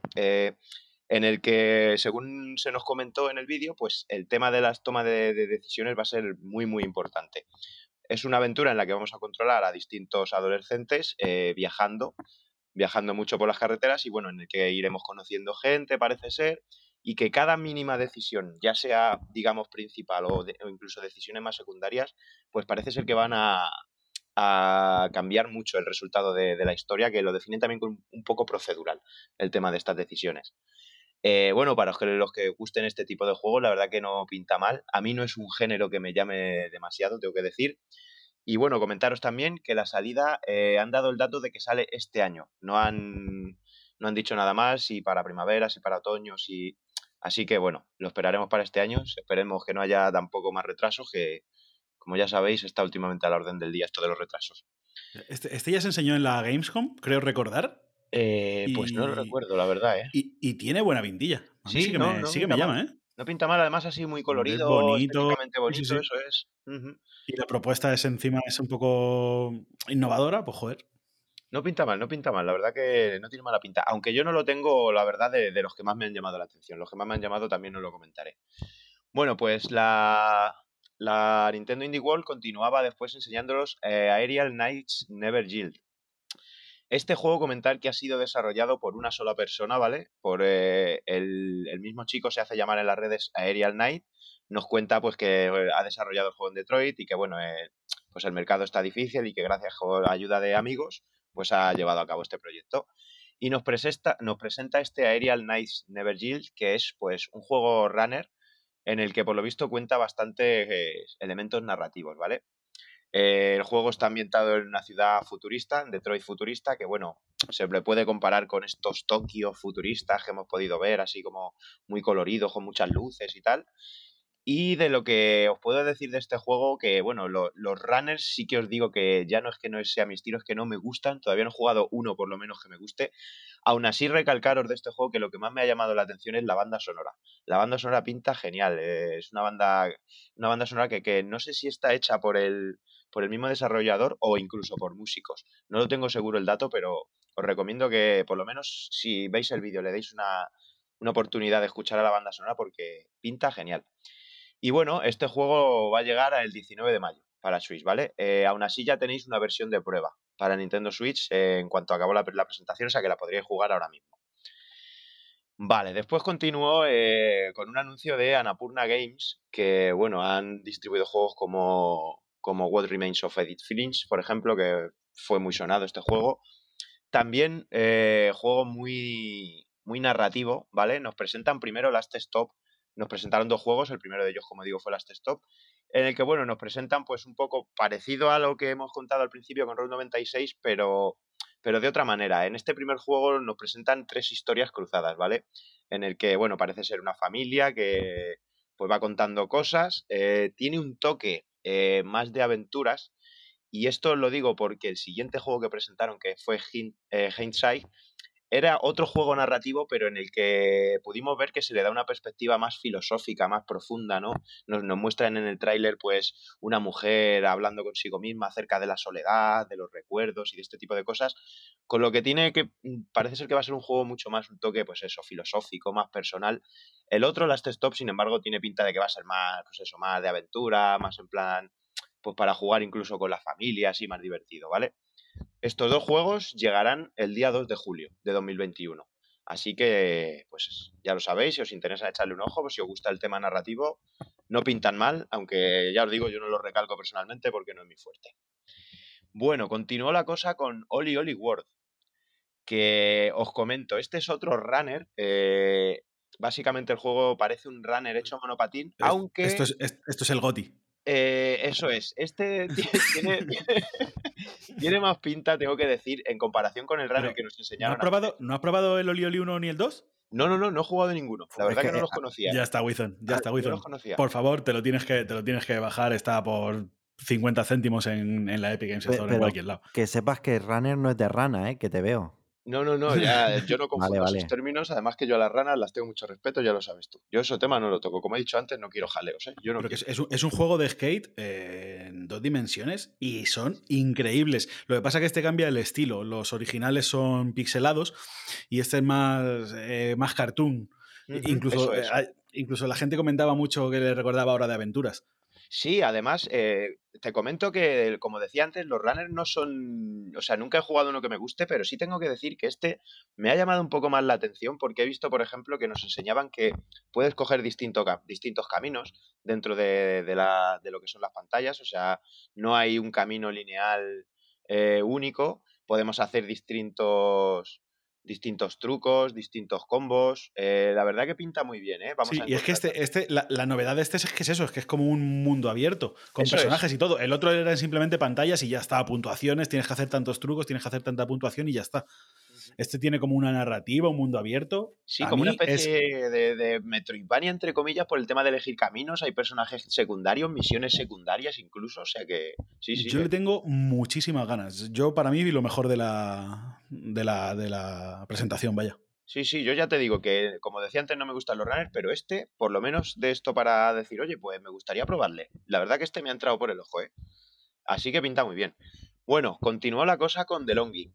Eh, The Longing, decir que yo este juego ya le, ya le había visto, ya le conocía, por, porque ya, ya estaba en Steam. Y lo curioso de este juego es la propuesta que tiene. Eh, os comento, el juego, primero decir que está dibujado a mano, ¿vale? Pero este juego cuenta con una mecánica que es que el juego eh, cuenta con 400 días de tiempo real como elemento narrativo. O sea, la historia es que somos un muñeco y que tiene 400 días para salvar al rey, que está metido en una cueva, ¿vale? ¿Qué pasa? Eh, estos 400 días son 400 días reales. Quiero decir con esto, no tienes que jugar 400 días para avanzar en el juego. O sea, tú, aunque no juegues, los días siguen pasando. De manera que tú puedes iniciar una partida hoy y dentro de 400 días volver al juego a ver cómo ha terminado, ¿vale? Te, le- te encuentras con el Tamagotchi, con toda la mierda, con Eso el es, eso es. termómetro, con es. el hambre, ¿no? Eso es, eso es. La cosa es esa, que bueno, pues puedes interactuar con el personaje, resolver puzzles, eh, por ejemplo, puedes pues, ponerte a acabar con él para ir abriendo más estancias y cosas así, que también depende un poco de lo que hagas, pues es lo que va a determinar el final del juego, ¿no? La verdad que es una propuesta interesante, un poco extraña, pero a mí me llama la atención por lo extraña que es, precisamente, por, por la novedad de la idea, ¿sabes? Wizard, Eh, te digo que estoy abriendo, te- estoy abriendo Steam para comprármelo. Sí, sí, es, es una propuesta rarísima. Me lo, has, ¿eh? me lo has vendido. Te deben un, te deben un porcentaje los del Eh, pues, estudio. bueno, te deben pues, un, Tamagotchi queda, ¿eh? físico. Un Tamagotchi físico te deben. Bueno, decir que el juego ya está disponible para Switch, para si lo queréis comprar, ya pues podéis hacer como Nie, meteros en la tienda y comprarlo. Así que al lío. Y continuamos. Eh, después se nos enseñó un juego eh, para mí un poco raro, ¿vale? Para mí fue un poco raro. El juego se llama There is no game, Wrong Dimension. Eh, como se puede leer en el propio título, There is no game. Os comento, es una aventura gráfica con minijuegos de varios estilos. Lo denominan como un juego experimental. Os cuento, en el vídeo podemos ver pues un estilo pues como los celdas antiguos, estos action RPG que se veían desde arriba, en dos dimensiones, pero pasando por minijuegos de cartas, eh, de la típica nave disparando, eh, minijuegos de una barrita que si le das la vuelta cae el líquido por un lado. O sea, un poco un popurrí ahí de, de minijuegos varios, pero que dicen que tiene una historia interesante. Eh, y la verdad que poco más os puedo comentar de este juego porque me ha parecido un poco locura, ya os digo. Todo sería jugarle para verle. Y bueno, añadir que, que ya está disponible, que tampoco vamos a tener que esperar, que si lo queréis comprar ya podéis comprarlo y pues comprobar a ver qué tal. Yo la verdad que es un juego que no quiero decir mucho más de él porque a, pri- a priori no me ha llamado mucho el tema de lo que he visto, me ha parecido un poco raro, pero oye, igual luego la fórmula funciona bien. Y bueno, voy a continuar con uno de los que para mí han sido de lo más grande, de lo que se vio, que es el Teenage eh, Mutant Ninja Turtles, el Sh- Shredder's Revenge. Eh, bueno, ya sabéis, como dice el título, Tortugas Ninja, eh, un juego de lucha de desplazamiento lateral, que es, eh, según nos cuentan, se ha inspirado en el Turtles in, Ti- in Time de 1987, ¿vale? Pues juego típico rollo Streets of Rage, que vas avanzando, dando palos, dando muchos palos, y bueno, decir que se ve que tiene mucha acción. Eso es, un beat'em up. Se Sí, ve que va a eh, tener sí. mucha, mucha acción, que va a contar con gráficos pues nuevos y retro, por así decirlo. La verdad que las animaciones, por lo que he visto, están muy bien. Se ve que tienen la frescura de, de un juego nuevo, pero que está basado en un juego retro. Y bueno, decir que también va a estar disponible este año. No han dicho tampoco para cuándo, pero comentan que, que nos va a salir este año. Yo, como os digo, este lo recargo como uno de los grandes, porque además eh, de pequeño jugué al, al de las tortugas ninja que había en Super Nintendo y tengo muy, muy buen recuerdo de ese juego. Que, lo que decía Chiqui, que lo estuvimos comentando ya por aquí, no sé si igual fue uno de los podcasts que no estuviste. Mm, pues no lo sé. Podría ser, porque lo estuvimos por aquí y dijimos, esto lo tenemos que jugar los cuatro, pero de cabeza. Ah, pues puede ser, puede ser, puede ser, sí. Puede ser además que sí, eh, que esto es un juego para jugar así entre tres o cuatro, además que, Eh, con este te ríes y está muy bien. muy Bueno, yo me lo voy a comprar molón. seguro, igual que el de Este Asterix. pinta muy bien. Este, pues ya os digo, uno de, de- de mis preferidos de, de la noche. Eh, voy a continuar con otro que me llamó muchísimo la atención, con Chris Tales, o como decíamos fuera de, de micros, con cristales, que ya no sabemos cómo llamarlo. Eh, bueno, decir que es un juego de rol que está inspirado en juegos de rol eh, japoneses, tanto clásicos como actuales. Decir que me ha llamado mucho la atención de la estética del juego, ¿vale? Súper colorido y luego con, con los planos en los que juegas como en tres dimensiones, pero, pero muy rarete, muy, muy conseguido, muy resultón, en plan de que a lo mejor un, Sí, sí, un sí. mapa que se vea en tres dimensiones, pero como un plano en el que vienen hacia ti o corres hacia el fondo, pero a la vez tienes un scroll lateral. Jugando ¿sabes? con la profundidad, luego los Eso menús es. estilo persona, los menús Eso estilo es. persona también muy curiosos. Eso es, eso es. Pues la verdad que llama mucho la atención. Comentar también que nos enseñó una mecánica de combate. El combate es un- son combates por turnos a los JRPG, en el que hay una mecánica en el que podemos jugar con el tiempo. De manera que si nos enfrentamos a un enemigo que sea muy fuerte, pues podemos retroceder en el tiempo, hacer rejuvenecer a ese enemigo y matarlo más fácilmente.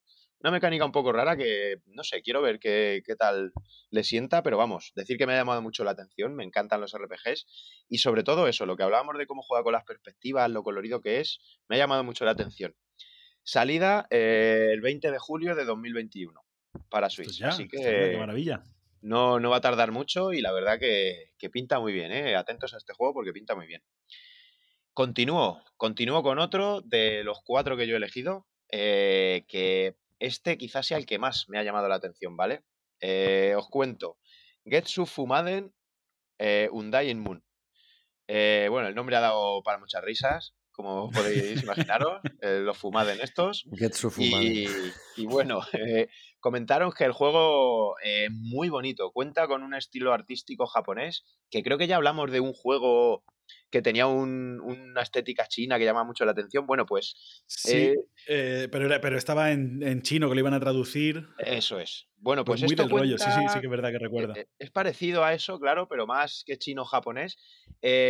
Bueno, de roguelike, de, de espadazos, de scroll lateral. La verdad que el juego tiene una pinta en cuanto a Los acción, jefes, en cuanto a como pintados a mano. Eso es, eso es. Pe- Pero muy bonito y muy, eso es, y muy visible, muy vistoso, muy espectacular a la vista, ¿sabes? Oye, y Aparte, que esto es de Konami, ¿eh? Que Konami sí, vuelve. vuelve fuerte, vuelve fuerte, ¿eh? Porque ojito, ¿eh?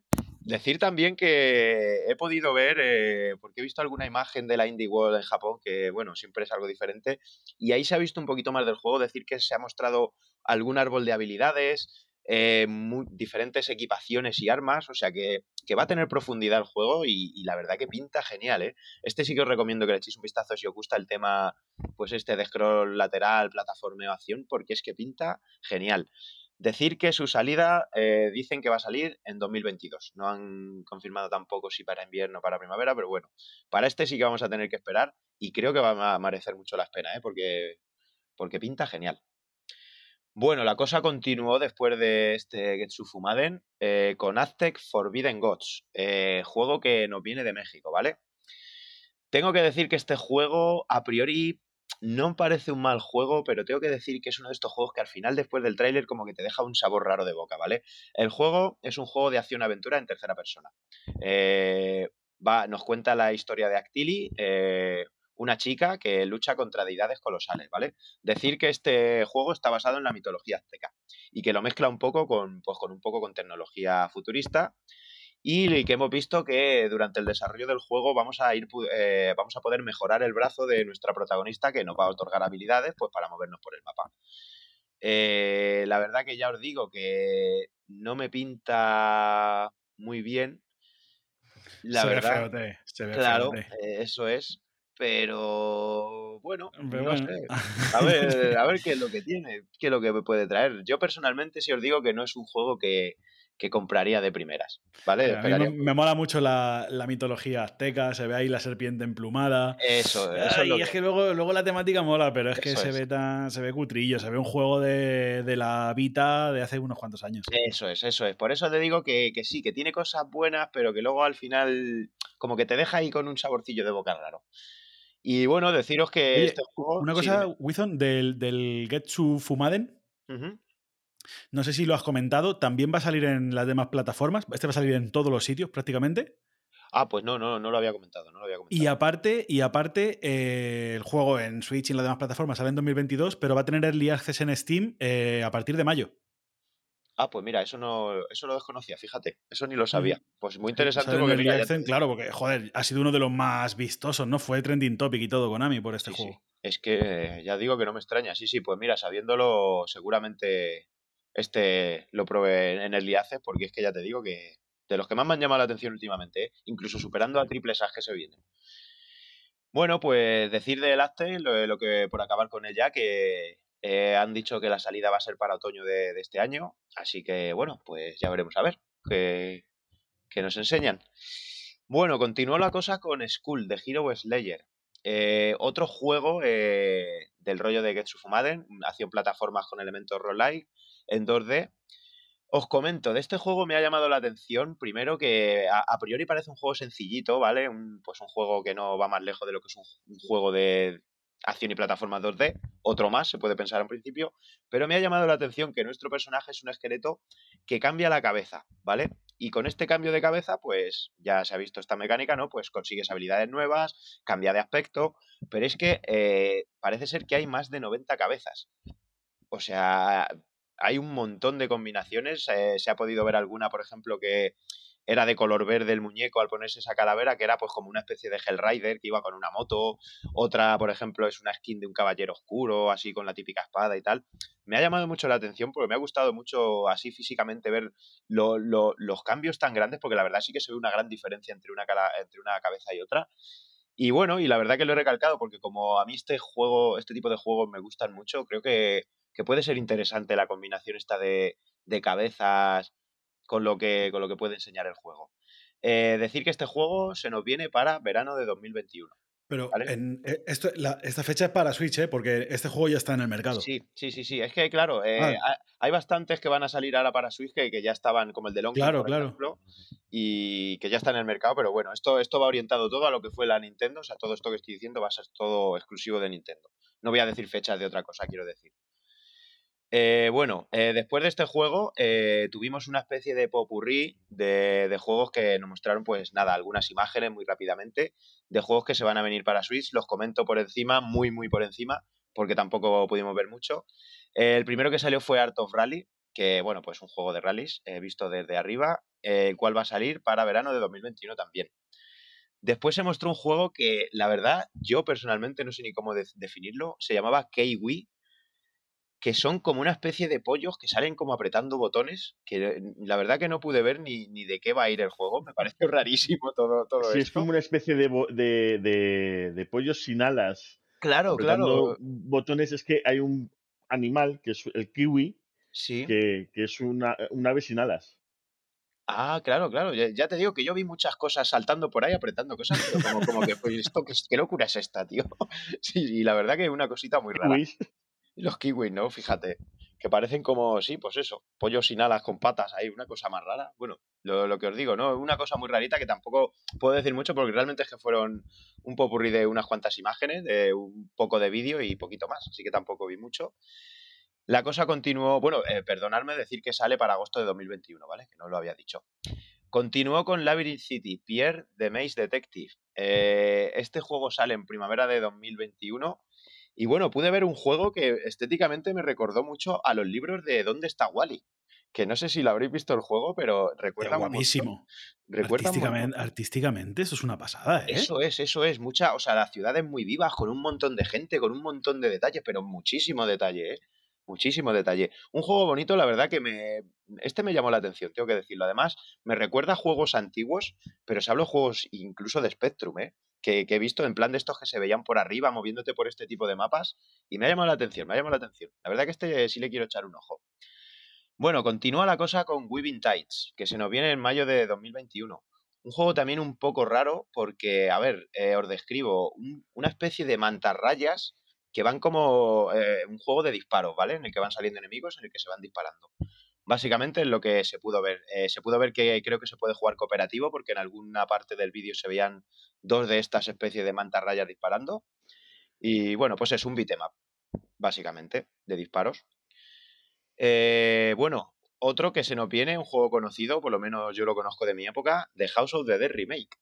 ¿Cómo lo veis esto, chavales? Este clásico de, recreativa de disparos para Switch. Yo la verdad que lo veo un poco fuera de lugar, pero que no me parece mal que haya un remake de este juego, que tuvo mucho boom ¿eh? cuando nosotros éramos chavales.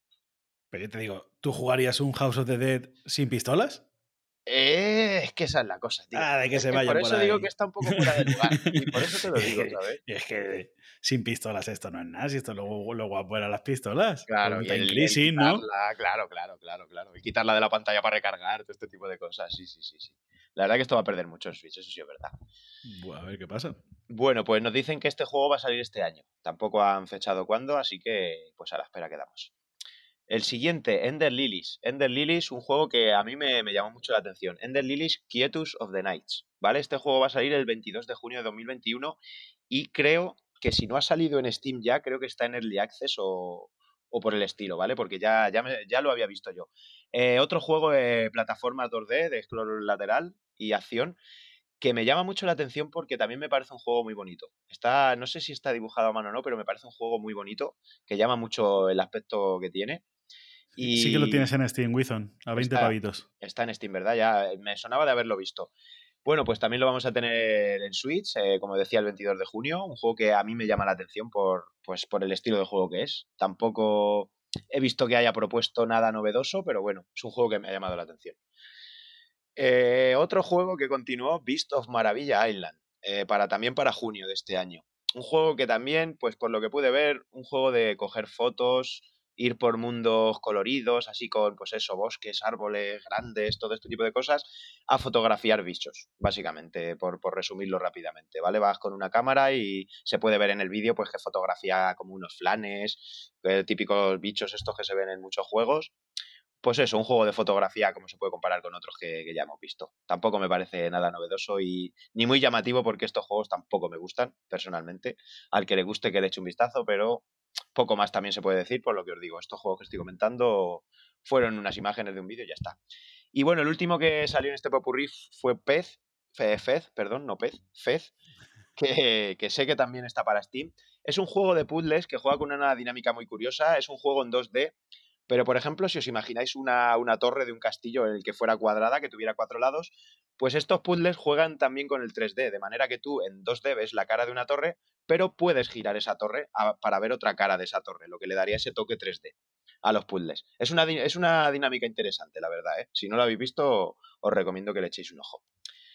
Y bueno, ya lo último, después de este popurrí, se nos eh, enseñó por último ya Oxenfree 2, eh, que por lo que he visto yo no conozco el 1, pero sí que tuvo repercusión, por lo visto. Eh, un juego bastante narrativo, pero también de scroll lateral. No, por ejemplo, como, los que he comentado antes, que era más tres dimensiones, un juego más así como de aventuras. Este está más basado, pues eso, en juegos que también he comentado, como el School de Hero Slayer, tipo de, acción en, 2D. Pero bueno, que por lo visto está muy basado en la narración.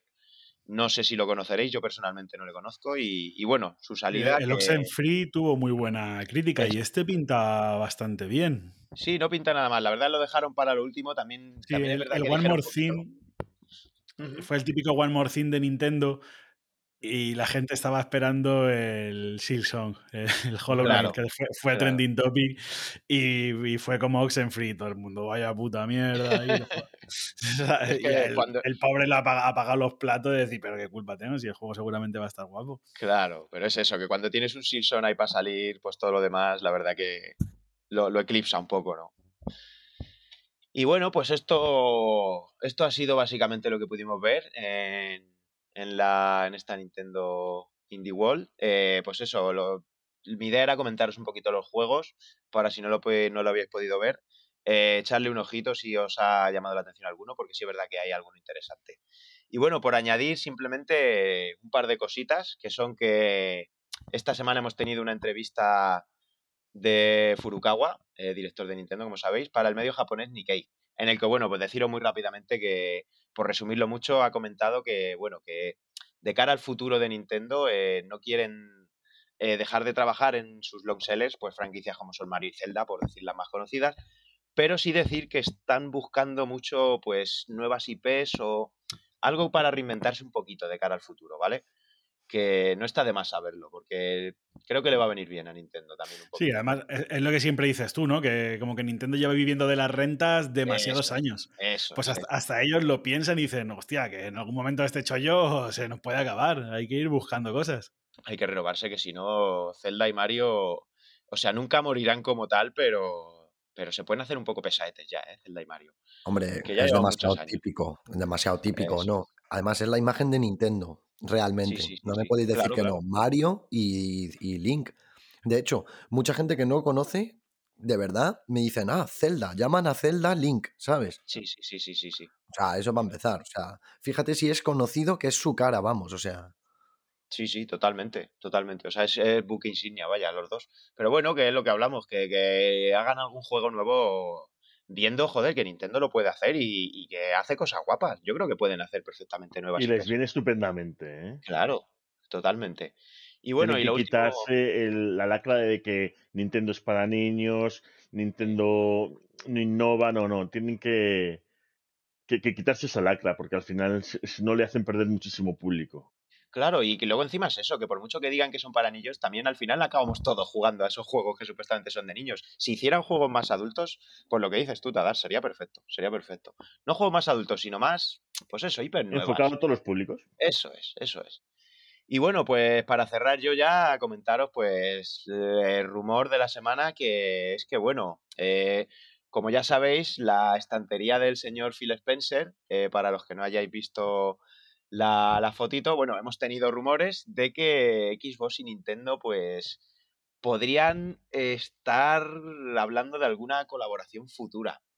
Todo esto viene a raíz de la famosa estantería, como decía, del señor Phil Spencer, pues en la que hemos podido ver una Nintendo Switch ahí puesta y como que siempre la estantería de este señor pues como que depela un poquito las cosas, ¿no? Y bueno, no deja de... Nuevo, de, nuevo Jeff Groove, Jeff Groove otra vez, ¿no? Como diciendo que todo lo que había en la estantería todo tenía un sentido. Lo del Ludens de Kojima, la Switch que tenía. No puede ser. Es que Phil Spencer no es un tío que le guste los videojuegos y pueda tener una Switch y pueda tener un Ludens y pueda tener lo que saca los cojones porque es su estantería y para eso es, es suya, vaya. Eso es imposible. Su estantería es, es, un blog, tío. Es un blog. O sea, ella anuncia las cosas y ya está, ¿sabes? Y se acabó. Y bueno, pues nada. Eh. que, puede ser cualquier cosa, pero que, sí, que podía haber dicho también que mañana va a hacer buen tiempo porque tiene un cuadro que el que se ve una playa, ¿sabes lo que te digo? al final, tío, o sea, cualquier cosa le hubiera valido a este señor, pero bueno, que, pues eso, comentarle un poquito que, oye, que puede ser interesante una colaboración, ¿no? Eh, entre estas dos compañías, pero que no deja de ser un rumor de lo que hablamos de una estantería. Así que ahí queda, ya veremos.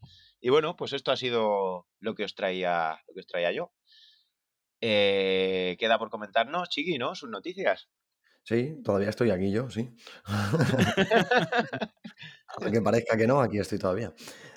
y bueno, mm, yo vengo a comentar que Creative Assembly abre un nuevo estudio. Se convierte, aparte, ojo, ojo al dato, ¿eh? la mayor desarrolladora británica con mayor número de empleados. O sea, Sí, sí, además es un dato muy interesante, ya que esta empresa está trabajando eh, casi siempre, bueno, por no decir siempre, de manera remota. O sea, no sé cómo están creciendo tantísimo, pero vamos, parece ser que abrieron un estudio en 2020 mm, que se llama Horsam West Sussex y resulta que ha tenido como un crecimiento del 20% a lo largo de 2020. O sea, es muchísimo, ¿sabes? Tiene más de 800 empleados contratados a tiempo completo. O sea, es algo increíble. Resulta que esta empresa, ¿no? Creative Assembly, fue fundada en 1987 y es conocida por haber hecho franquicias como Total War, haber hecho algún juego deportivo también, incluso haber colaborado con Microsoft en Halo Wars. O sea, fíjate, ¿sabes? Halo Wars 2. Oh, hablamos de que... Sí, sí, Sí, pero, pero su, su- su producto estrella son los Total War. son los Total War, claro, claro. Total Que War. fíjate pero- que en el, en el mundo gamer a lo mejor no es lo que más repercusión tiene, pero luego esto se harta a vender. que hay gente muy friki de estos juegos. De, Bueno, en el de mundo gamer no, en el mundo gamer de consola. Sí, sí, sí, me- Recordemos que, tienes toda la razón, tienes toda la razón. Que, en que el en, mundo de este PC caso de PC es muy típico. Es, Sí, sí, sí, sí, es totalmente. hablar de un Age of Empires, es hablar de Sí. un Warcraft, de un Total War, de un Warhammer 40.000. Cuidado, que son palabras mayores. Sí, sí, sí, sí. sí, sí. Bueno, también tiene algunos títulos también algo más conocidos. En marzo de 2005 mm, fue adquirida por Sega y bueno, publicó Alien Isolation, que está bastante bien. Yo le jugué en la época, a mí me pareció un juego bastante guapo. Muy guapo el geo. De hecho, lo regalan la semana que viene en la Epic, creo, ¿eh? Ya Sí. lo han regalado anteriormente, pero sí, la semana que viene lo regalan en Epic Games Store. Sí. Eso lo iba a decir yo ahora. Ah, Pero bueno. Te hemos pisado, te hemos pisado. No, sí, a mí perfecto. Yo, yo, yo si queréis os dejo que lo digáis vosotros. Para Que mí, se, me ha venido, se me ha venido a la cabeza por, por verlo esta semana, justo como han nombrado lo de Alien y como pillé los juegos Sí. ayer, bueno, justo ayer, y lo, lo he visto, se me ha venido a la cabeza cuando has comentado lo de, lo de Alien Isolation, por eso lo he comentado, vaya. que han metido unos juegos bastante guapos también, ¿eh? La verdad, estos de Epic, tío, están bastante arriba, todo hay que decirlo, ¿eh? Eso de que pierden dinero, pierden dinero según ellos, claro, porque no paran de invertir, que- invertir, claro, es que invertir, sí, meten es- ahí es- dinero. Son inversiones, no son pérdidas, no te jodes. Están el mercado. está- estás regalando juegos a la gente todos los días, cada- juegos buenos y cada dos por tres para llevarte el mercado. Es una que- inversión, eso no es una Claro, pérdida. es inversión, es un balance negativo, hay que darlo como balance negativo, pero realmente es, ganancia en el futuro. O sea que- Hombre, no, y ganancia instantánea. Dicen para 2023, ah, ya veremos. Estos en 2022 están forrados. Si dejan de meter dinero, claro, porque eso parece una mina de oro, ¿sabes? O sea, meten y meten y meten, tienen, vamos, lo último, porque si no, madre mía. y mira, traigo una muy graciosa, la verdad, porque cuando he visto la imagen me he quedado loco. Obligan a un artista 3D de arte para adultos, o sea, un tío que hace cosas en plan porno, ¿no? O bueno, no por, como se dice ahora por la red, perdón, no vaya a ser que nos vayan a censurar. Y han tenido que eliminar, eh, ha tenido que eliminar este chico eh, el pene de Bowser. O sea, yo no sé qué, el pene Bowser, qué o sea, había dimensiones había el hecho el pene. Chiqui, yo nunca le había visto el pene a Bowser, o sea, nunca me he agachado con la cámara. Pero, ¿qué te- ¿Bowser tiene pene? Pues No, la verdad que que... En nunca se supone que sí, ¿no? No, o sea, esto es un debate que está muy cotizado, muy cotizado parece ser. Ey, y con Es un tío que se los llama huevos, ¿eh? Aquarcade. Sí, sí, sí, Ojo, ojo. huevos, ¿eh? no. Es súper gracioso, es súper gracioso. Yo cuando lo he visto, flipas. Está como censurado por una seta, por un champiñón. El champiñón que te hacía crecer, así que imagínate, tiene que ser la foto del negro del WhatsApp. Y, bueno, parece ser que se lo han hecho quitar a, a este chico, ¿no? Que es Aqua Arcade. Y bueno, ha tenido que quitarlo. Supuestamente dicen que ha sido un aviso por parte de Nintendo of America. ¿Qué le han dicho? ¿Quita el pene No. de Bowser o te matamos? Ese pene, ese pene es nuestro, Claro. ¿no? Lo han dicho. No, no, ha dicho, ese pene vale, ese pene vale millones. ¿sabes? Pero tú tienes los derechos de ese pene, chaval.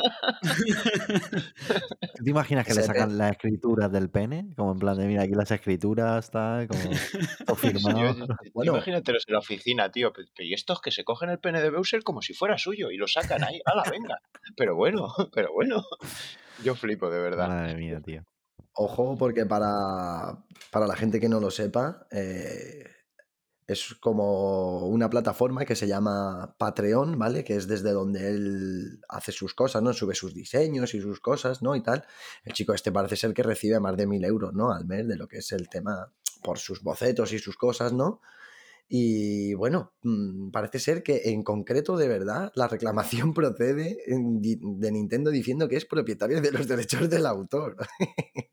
Fíjate, O sí, sea sí. que parece ser que estamos de coña con lo de que el pene tal, tal, pero parece ser que está patentado el pene de Bowser. Sí, sí. eh, No, está patentado Bowser. Entonces, eh, no Todo puedes lo que esté lo que- relacionado con su pene, ¿no? con su persona. Ah, ah, es No, verdad, su persona, perdónase. Que es que se me ha colado la palabra. O sea, si hubiésemos sacado una cara de Bowser, vale, pero un pene de Bowser, si Bowser no tiene pene en realidad. ¿Tú me entiendes lo que te quiero decir? O sea, sí se nota Sí, la pero- referencia, pero, pero no sé si me. Joder, un poco cogido con pinzas, ¿eh? Lo veo. Por sí. supuesto, sí, sí, Sí, está sí, sí. cogido con pinzas y demás, pero es no deja de ser Bowser una propiedad intelectual Sí. no modificable sin la aprobación de Nintendo. Sí, pero, Entonces, pero que es lo que hemos dicho, a Bowser nunca se le ha visto el pene. Claro. Por Porque, supuesto. porque, porque un pibe haya dicho, eh, haya hecho un pene con unos pinchos y no sé qué, no sé cuánto, es que no, no sé, es que un no diseñador al final. Al final es un diseñador, pero que además es que es muy gracioso porque el tío hace porno. O sea, tendrías que ver sus cosas. Eh, bueno, eh, sí, sí. Hace, una, hace unas pitch desnudas que. Bueno, bueno. eh, está súper gracioso el tío. El tío lo hace muy bien, eh, la verdad. Lo que pasa es que, bueno, parece ser que está causando mucha polémica. Bowser está mucho más cotizado que Peach. No entiendo cómo, si es la princesa y al final son más No, enfermos, ¿no? en de- su momento creo que había un, un Bowser femenino, ¿no? Eh, Que era que hubo una época que, sé, me que pillas, me convirtieron pillas. a Bowser en, en, en- en mujer. ¿En Entonces, serio? Me voy a quiere sonar a mí buscarlo. eso, me quiere sonar a mí eso. que Voy a buscarlo porque. Un no Bowser Bowser. o algo así. Hostia. Bowser, O algo así, sí, sí. Mujer. Bueno, el tema es que parece ser que eso no tiro para adelante. Ah, pues es verdad. Flipas, Pues lo tengo aquí delante, sí, sí. Pues parece ser que el chico este encima eh, va a vender. eh, bueno, ofrece el, el- el diseño del pene, ¿no? Fuera de la plataforma, ¿sabes? Porque como se supone que hay derechos y tal. Así que a mí la verdad que me parece muy gracioso. Yo he visto la foto del pene, súper gracioso. Súper gracioso. Le cuelgan lo- los, los huevos un montón, ¿sabes? Y tienen pinchos, o sea. No puedes ni tocarle los huevos porque te pinchas, así que. Bowser Pues no creo es- que ligue mucho por él. Por, a ver, por eso Peach huye, ¿sabes? Realmente, eso es lo que yo pienso. ¿eh? Cada vez que ve a Bowser huye porque... y bueno, ha sido una, un poco de, de, pues eso, pues ha habido mucha polémica, ¿no? Por el tema y bueno, el chaval ha tenido que retirar El, esa- el ese pene. El, el pene de Mario, que, o sea, que lleva una gorra y No- bigote o. No es importante, en verdad.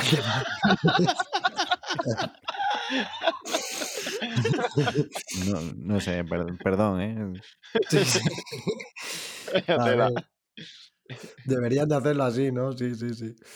Pega bastante, pero bueno. Voy a hablar ahora de los juegos que regalan en Epic. Bueno, que ya los han regalado, ¿no? Porque esto es con fecha del jueves, ¿no? y bueno, fueron tres juegos. Que uno ya es muy conocido. Deponia, The Complete Journey. De The First Tree también, que es como una aventura gráfica así, un poco tipo Journey, ¿no? Lo único que no sé si es un zorro o, o un lobo, algo así. Bueno, típico juego así bonito, ¿no? Y tal. Y luego han regalado Los Pilares de la Tierra, que es un. Creo que está basado en una novela de Ken Follett. Sí, sí, sí, sí, en una novela, en una novela, correcto. Tampoco creo que sea algo así muy tal, pero bueno, como estos de Epic están todo el día regalando juegos, pues tío, no te van a estar regalando, yo qué sé, ¿no? Juegazos. No te van a regalar el Last of Us Parte 2, ¿sabes? Por ejemplo. Aunque eso solo está en Play, pero por ejemplo podían regalarte algo así, ¿sabes? Algo más Mm. interesante, yo qué sé. Mm, algo más chulo. Pero bueno, esta vez, como, como habéis dicho, también van a regalar el Alien la, la semana que viene. Y algo así parecido como a un Dragones y Mazmorras que se llama Hand of Fate 2. Así que esta gente está todo el día regalando, vamos, están que lo tiran. También cabe decir Es que me los imagino como en una caravana han, como han de hecho un reyes. juego Sí, sí, como, como regalando juegos, ¿no? Sacando. Repartiendo ¿Qué juegos, quieres? ¿Qué sí, sí. quieres? Un GTA V, toma GTA V, coño. ve, ¿Qué? Pide, pide por eso. O sea, Claro, claro. es- Estás pidiendo, estás pidiendo y te lo tira a la cara. creo que lo regaló también Epic Games. Sí, sí, correcto, correcto. Por eso que eh, les falta un Red Dead Redemption 2, regalarlo. Sí, sí. Tú fíjate. Ya que están puestos, gente. Sí, eh, o un Horizon para PC tampoco estaría mal, ¿eh? O, un, o un pene de Bowser. Un Hombre, pe- Bowser. nos reímos, nos reísimos, pero es una empresa un poquito con capacidad de hacerlo, ¿vale? Sí, sí, sí, podrían, perfectamente. Sí, voy a decir una cosa ahora. Esta noticia es bastante fuerte y esto es todo Epic, ¿eh? Epic está que, que lo dobla y que lo triplica, vamos, yo no sé. Es caballo ganador, eso ya te lo digo yo.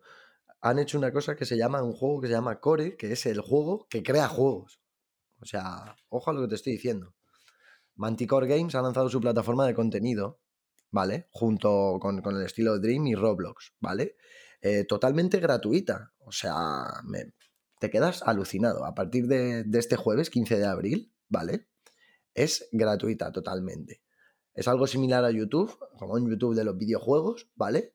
Pero vamos, que están haciendo juegos a un nivel tremendo, o sea, tremendo. Lanzaron la fase alfa en marzo de 2020 y desde entonces se han creado más de 20.000 títulos.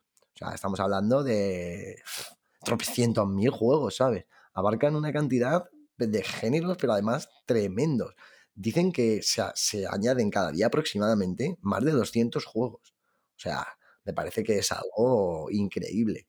Sí, sí, sí. Quieren fomentar el tema de, pues eso, una oleada de, de- de creadores y directores de juegos y tal. Bueno, bueno, la verdad es que esto es algo nunca visto, nunca visto. No se sabe mucho cómo va a ser tampoco el tema. Se ha hablado un poquito solo de que sí que va a haber juegos que obviamente van a ser gratuitos, seguramente tipo móvil con micropagos, tipos así, sistema VIP, o directamente pues de pago, ¿no? Que a lo mejor tengas que pagar a lo mejor 3 o 4 euros, o lo que sea, ¿no? Por poner un ejemplo. Pero vamos, está muy bien porque el tema del reparto del dinero va a ser como que un 50% va a ser generado por los usuarios, ¿vale? Es para ellos y lo restante para Manticore Games. O sea que no está bastante... Bueno, está bien desarrollado. Yo lo que entiendo es que también es como una oportunidad, ¿no? De que mucha gente, típico, ¿quién no ha pensado, joder, voy a hacer mi juego tal? Al final inspira un poco y te da un poco de libertad, ¿no? Para que puedas hacer lo que tú quieras, ¿no? Y a lo mejor puedes hacer un truño como que lo mismo haces un Undertale, ¿sabes? Y eres millonario, ¿sabes? Si yo O os iba a decir, chavales, que viendo esto ya que tendremos que ver cómo se crean, pero ¿para cuándo un, el frasco de Stu versus The World? El famoso beat'em up que se nos viene, tío. ¿Cuándo- ¿Para cuándo Pero- sale eso? A ver, ¿para cuándo sale? Y se pueden hacer personajes en plan, por ejemplo, ranas. No, no, no Así al azar, cogiendo un animal. Sí, no, he cogido Una rana. por coger otro. Por, nos está saliendo rana la cosa. ¿no? Sí, sí, sí, sí. Por dar un poquito más de información, Epic Games, para que veáis, junto con junto otras marcas también, eh, han invertido 15 millones de dólares en Core. O sea que, ¿vale?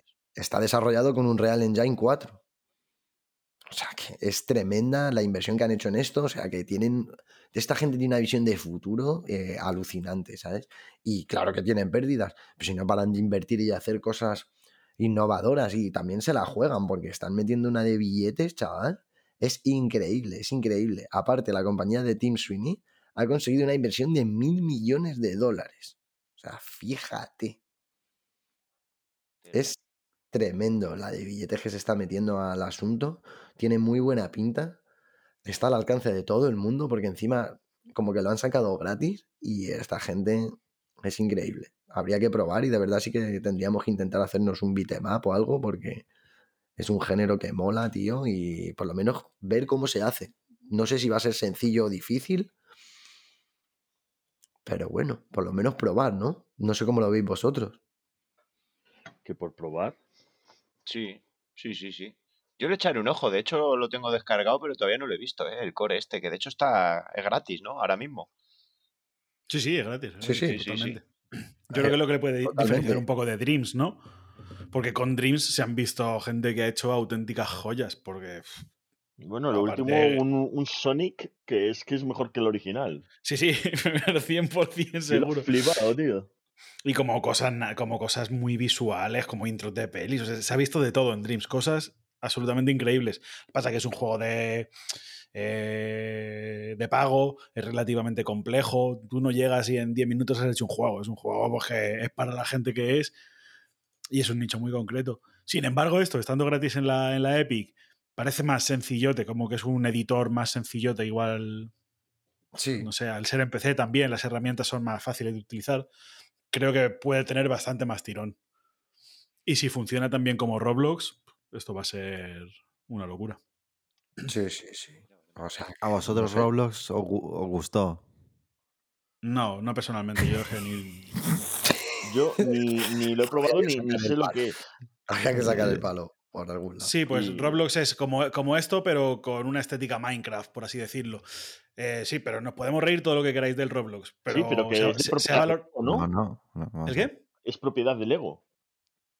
No, Pues no lo sé. yo creo, yo Creo que no. Creo que es una. Creo que son, eran unos desarrolladores independientes. Wizon sí lo ha jugado. Yo creo que Wizon sí lo jugó.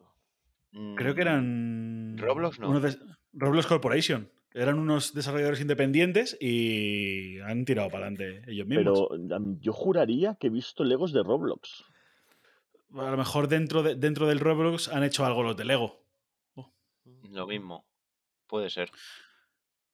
No me Eh, extrañaría pero- nada. Pero sí, sí. Y. Juraría que Wizon. Y, y lo, que, lo que iba a decir, que hace poco se valoró la compañía en 45 mil millones de dólares. Sí. Estamos hablando de que Square Enix eh, vale 6 mil. Para que os hagáis eh, una idea de lo que es Roblox. 26.000. Ojo, ¿eh? Ojo Para, lo que para te que nos hagamos una idea de lo que es Roblox. Joder. Madre mía. O sea, en una escala, eh, Outrider y Roblox eh, están ahí, ahí, ¿no? Están de la mano. Un canteo, un canteo. Y nada, pues a ver qué es lo que va saliendo de aquí. Espero que tenga algo de beneficios y que sea fructífero para la empresa. Y nada, con esto termino el bloque. Muy bien, pues nada, eh, aquí hemos tenido las noticias de esta semanita. Vamos a continuar con una canción y, y venga, y seguimos con el podcast.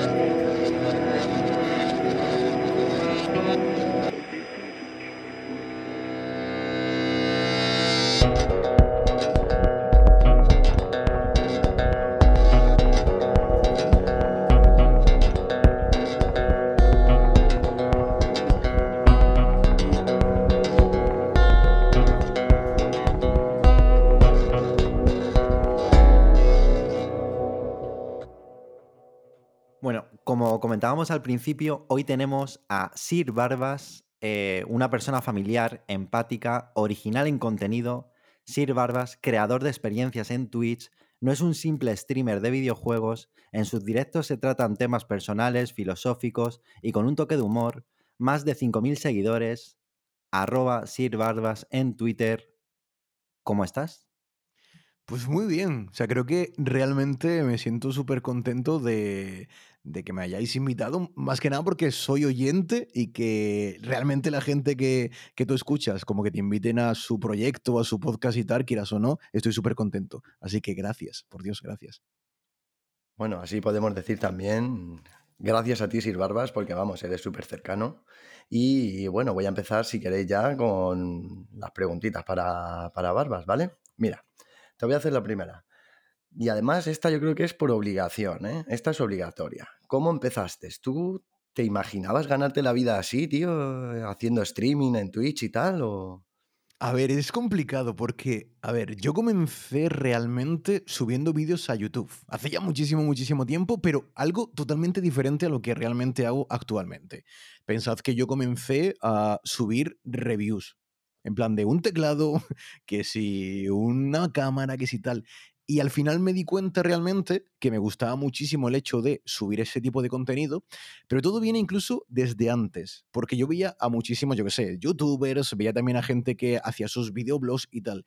Y yo siempre me di cuenta de que yo lo quería hacer, pero no me atreví a hacerlo, por el mero hecho de, siempre yo lo he dicho, dentro de mis streaming creo que va a dar incluso muchísimo juego para el tema de, la, de lo que es la pequeña charlita, de que soy tartamudo 100%, por lo tanto no me atrevía a saltar. No me atrevía nada, nada, nada como que a saltar al ruedo y que darme cuenta de que yo también podía crear contenido bueno, llegar a la gente y que incluso la gente, aún tartamudeando o aún intentando que no se me notase y tal, la gente se divirtiese. Así que comencé subiendo reviews a YouTube y cuando yo ya me vi realmente con pues con ganas y un poquito más de tablas para saltar al, pues, pues al tema del streaming, saltamos 100%, pero salté jugando a PUBG. O sea, nada que ver a lo que jugamos hoy en día. O sea, yo pienso en el Barbas del principio y es que no tiene nada que ver con el de, con el de actualmente. Así que realmente mi, mi, comienzo fue eso.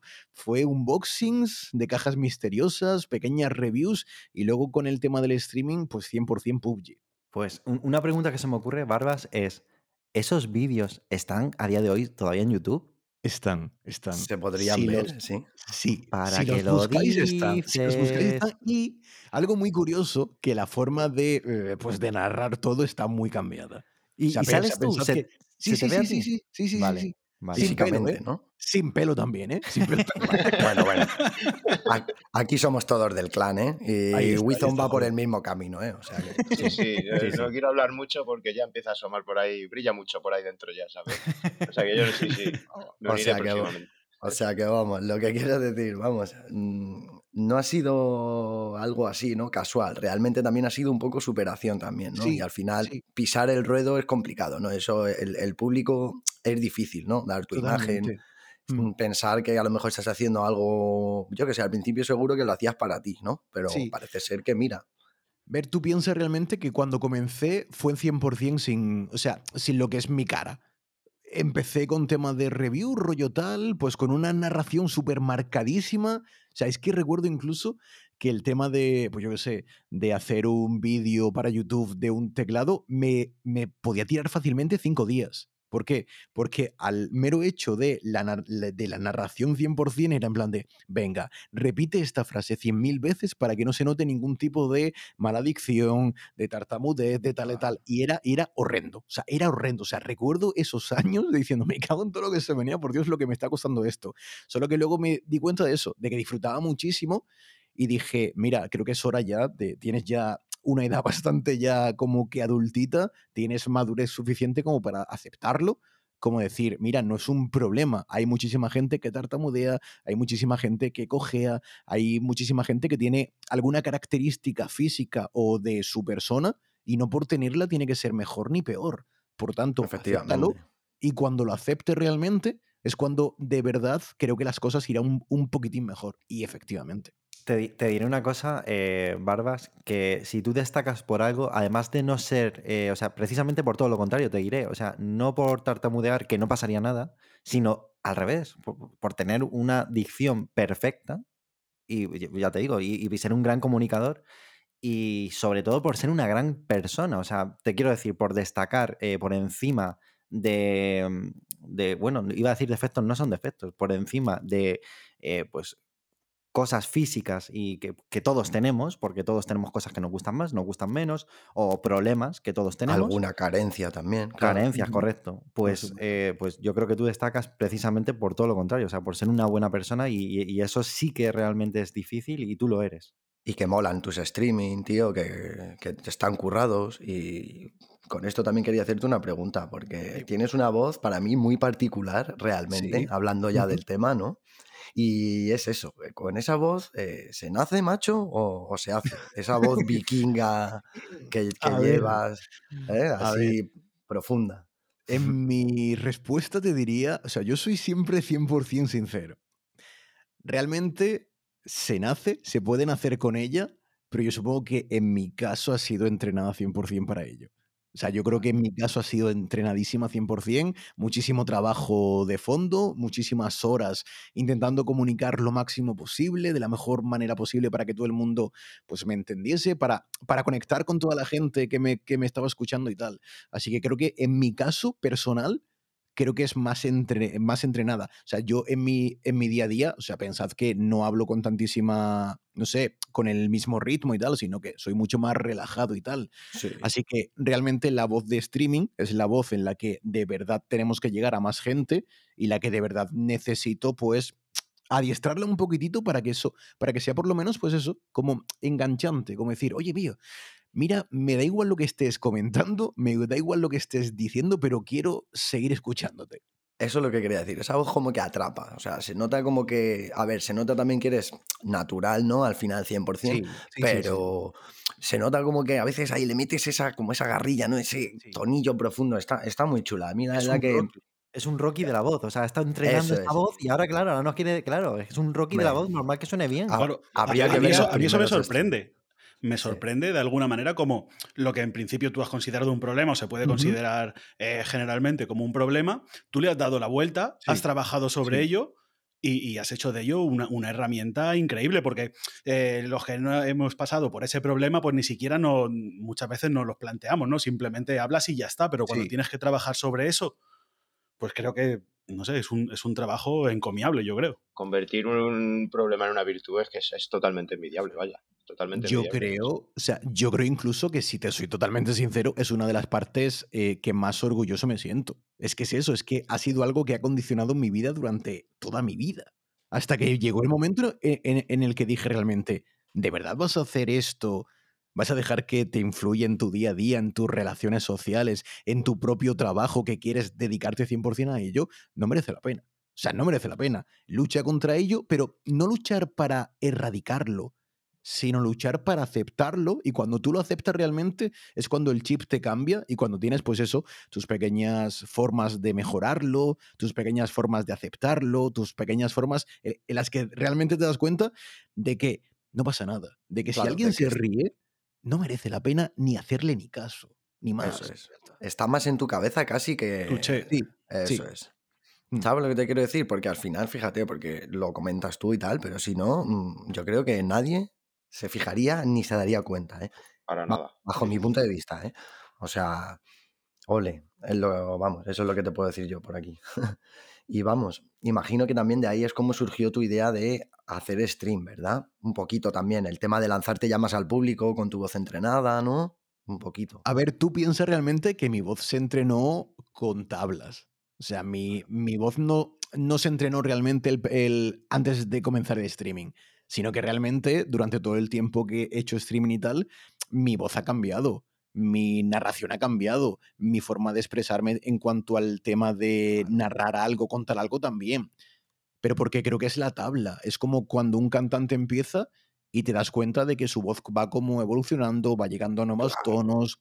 O sea, es, la experiencia ahí está. O sea, creo que la experiencia en cuanto al tema de la creación de contenido, ya sea a nivel narrativo, ya sea a nivel de gameplay, nivel de, yo qué sé, de jugar a Fornite. O sea, creo que con el tiempo mejoras. Y la narración, bajo mi punto de vista, también se puede mejorar muchísimo. O sea, creo que es esencial. Ya no solo incluso la voz, sino lo que hablas con el cuerpo. Creo que es parte fundamental también de mi streaming, que me expreso muchísimo a nivel más, más de contenido, no tanto verbal, y creo que es esencial. Y todo eso se entrena. O sea, hay gente que nace con ello puesto, pero hay gente que no y se puede entrenar fácilmente. O sea, no fácilmente, sino que empezar no es tan difícil como la gente piensa. Sí, sí, vamos, que al final es ponerle ganas, como todo. Totalmente. Al final. Sí, Es lo que yo creo. Se me ocurre a mí una, pregunta con lo que has comentado, Barbas, y, era precisamente sobre el tema de la, de la expresión corporal. Eh, o sea, bueno, lo has respondido un poco, pero quería que profundizases un poco más en ese tema. ¿Crees realmente que es algo muy importante a la hora de, transmitir, verdad? O sea, es una cosa fundamental, no solo totalmente. lo que comentábamos, no solo mm. pues lo que digas por la boca, ¿no? Al final el cuerpo también, también habla. O sea, tú piensas que realmente eh, un mensaje te puede llegar perfectamente solo con la voz pero con el cuerpo enfatizas lo que dices. Claro. Por lo, claro está.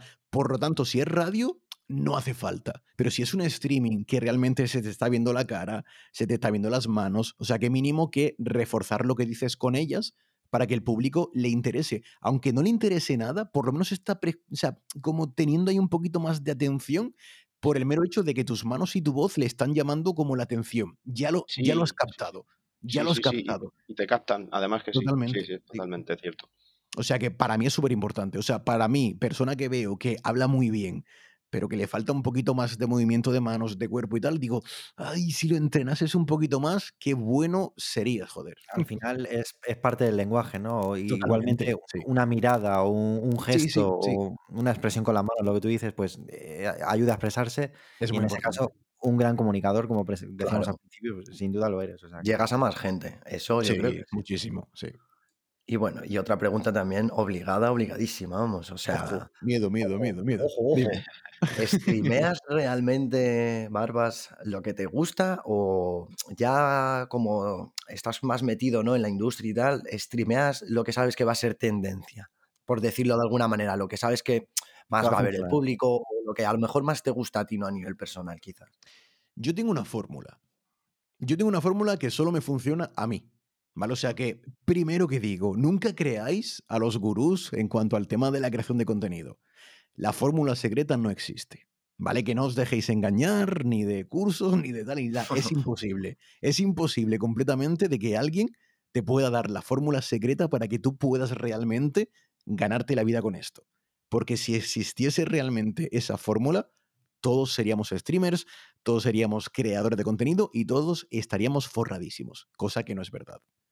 Por lo tanto, yo tengo mi, fórmula que me funciona a mí. Me funciona a mí. Que me funciona a mí no quiere decir que te funcione a ti para nada. Entonces, lo que yo siempre intento, claro, fórmula es, no, es reproducible. no, no, no, no. Es que es imposible. Es que es lo que yo siempre digo. Si ya hay un Rubius, tú vas a copiar la fórmula de Rubius, pero ¿por qué? O sea, ¿quién te va a ver a ti sabiendo realmente que el Rubius ya existe? Nadie. no, tiene sentido, claro. Es que no tiene ningún tipo de sentido. Hay que tener un poco de carisma. Por eso digo, lo de la voz, el, empatizar con la gente como haces en tus streams, está, está bastante bien, ¿sabes? Yo por eso lo digo. Hay que tener un poco de carisma también al final. Y algo que te diferencie, claro. Sí, pero claro, al final también hay que streamear un poquito también lo que quiera la gente o... A ver. No sé, por eso te digo. Yo mira, yo mi fórmula que me funciona a mí es traer el contenido que me gusta a mí y que a la gente le gusta. ¿Qué quiere decir eso? Que necesito que la, la unión de streamer comunidad sea perfecta. No quiero que yo esté por encima de estar pasándome lo mejor que ellos, ni ellos que se lo estén pasando mejor que yo. También te digo, yo prefiero un juego que yo me lo pase bien, un 8, y que yo se lo pase en un 10, que no a la inversa. O sea, yo no voy a streamear nada que no me gusta. Claro. Porque realmente parte, claro, o sea, parte fundamental de mi canal es la diversión que yo demuestro jugando a lo que sea. Ya sea charlando, ya sea jugando, ya sea lo que sea. Eso es parte fundamental. ¿Pero por qué? Porque si tú disfrutas, si tú te ven ilusionado 100% por lo que estás haciendo, la gente, aunque le importe un carajo lo que estás jugando, se va, se va, se va a congestionar, cosa, es que no sé ni explicarlo. Se va coge cariño, coge cariño al final, ¿no? Como que empatiza contigo, ¿no? Sí, sí, sí, sí. Y por decirlo así. Mira, yo tengo juegos, o sea, yo Outriders. Para mí me lo estoy pasando genial, ¿no? Lo siguiente. Pero tengo gente de mi comunidad que lleva años conmigo o meses que el juego se la suda, con perdón, que no le está gustando, pero están ahí a, nosotros eh, todo el mundo sabe que nos encanta. O sea, no sé por qué polémica esto aquí, no lo entiendo. Eh. Hubo polémica, la verdad, pero porque la demo no nos gustó mucho, la verdad, sin barbas. Pero luego es, cierto que estoy viendo que también te he visto a ti jugando. He visto que el juego ha cambiado bastante, que vamos, tiene dinámicas más chulas, vamos. Pero tiene a mí me ha gustado, bastante mejor pinta. Al final, para gustos, los colores, ¿eh? O sea, que a mí el juego que no nos gustaba nada y que me ha gustado por ti, Sir Barbas. o sea, que si me juegas al Tetris, te pongo yo a jugar al Tetris. Sí, sí, de verdad, ¿eh? ¿Sabes el meme de mi canal? O sea, el meme de mi canal es acojonante. Es juego que juegue, juego que vendo copias. Sí, tal cual. Fíjate. Tal cual. O sea, tal cual. O sea, da igual que sea un indie, da igual que sea un triple A, da igual lo que sea, que al final siempre la gente termina enganchadísimo. Y es por lo que os he dicho antes.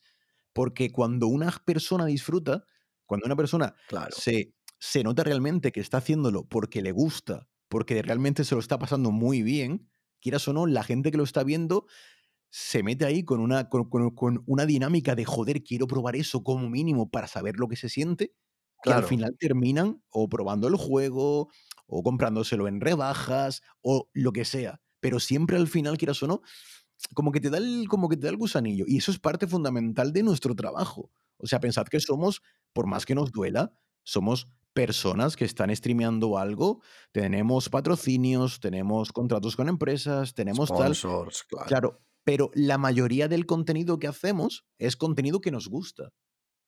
Entonces, Al final tu fórmula es ser un poco realmente fiel a lo que a ti te gusta y humilde también, ¿no? Y un poco también enfocado a un show también, por decirlo de alguna manera, ¿no? Sí, o sea, tú piensas realmente que es parte fundamental de que la gente se divierta. Si no hacemos un show, si no, si no hacemos, pues eso, rollo, bromitas por aquí, bromas por allá, tal, al final la gente, quieras o no, se aburre. O sea, creo que parte fundamental de mi, de mi fórmula es el hecho del equilibrio perfecto entre streamer y la comunidad, que yo me lo pase bien, pero que ellos también se lo pase bien. Nunca voy a streamear nada que me dé muchísimos números si yo realmente no lo disfruto. Si tengo la suerte de que me llega un contenido que lo disfruto muchísimo y que encima me da, me da muchísimos números, perfecto. Pero no me voy a meter en un contenido que yo esté pensando que llegan las cinco y media de la tarde y tengo que streamear eso y no me apetece. Claro, no, eso ya por obligación, ¿no? Digamos. por obligación, como que no, ya, ¿no? No quiero. O sea, porque es mi trabajo. Lo entiendo perfectamente que hay cosas que tenemos que hacer que no nos gusten del todo. Pero cuando tú quieres entretener a alguien, es como si eres actor. Si te dan un papel que tú no eres acorde con ese papel o sabes perfectamente que ese papel te va a dar, yo qué sé, unas carteras sí, pasas pasas, dice, mira, paso, paso, prefiero un papel pequeñito y que la gente me vea y se quede flipadísimo de lo que hemos hecho a un papel inmensamente grande que la gente diga, vale, lo hemos visto, pero no nos ha transmitido nada.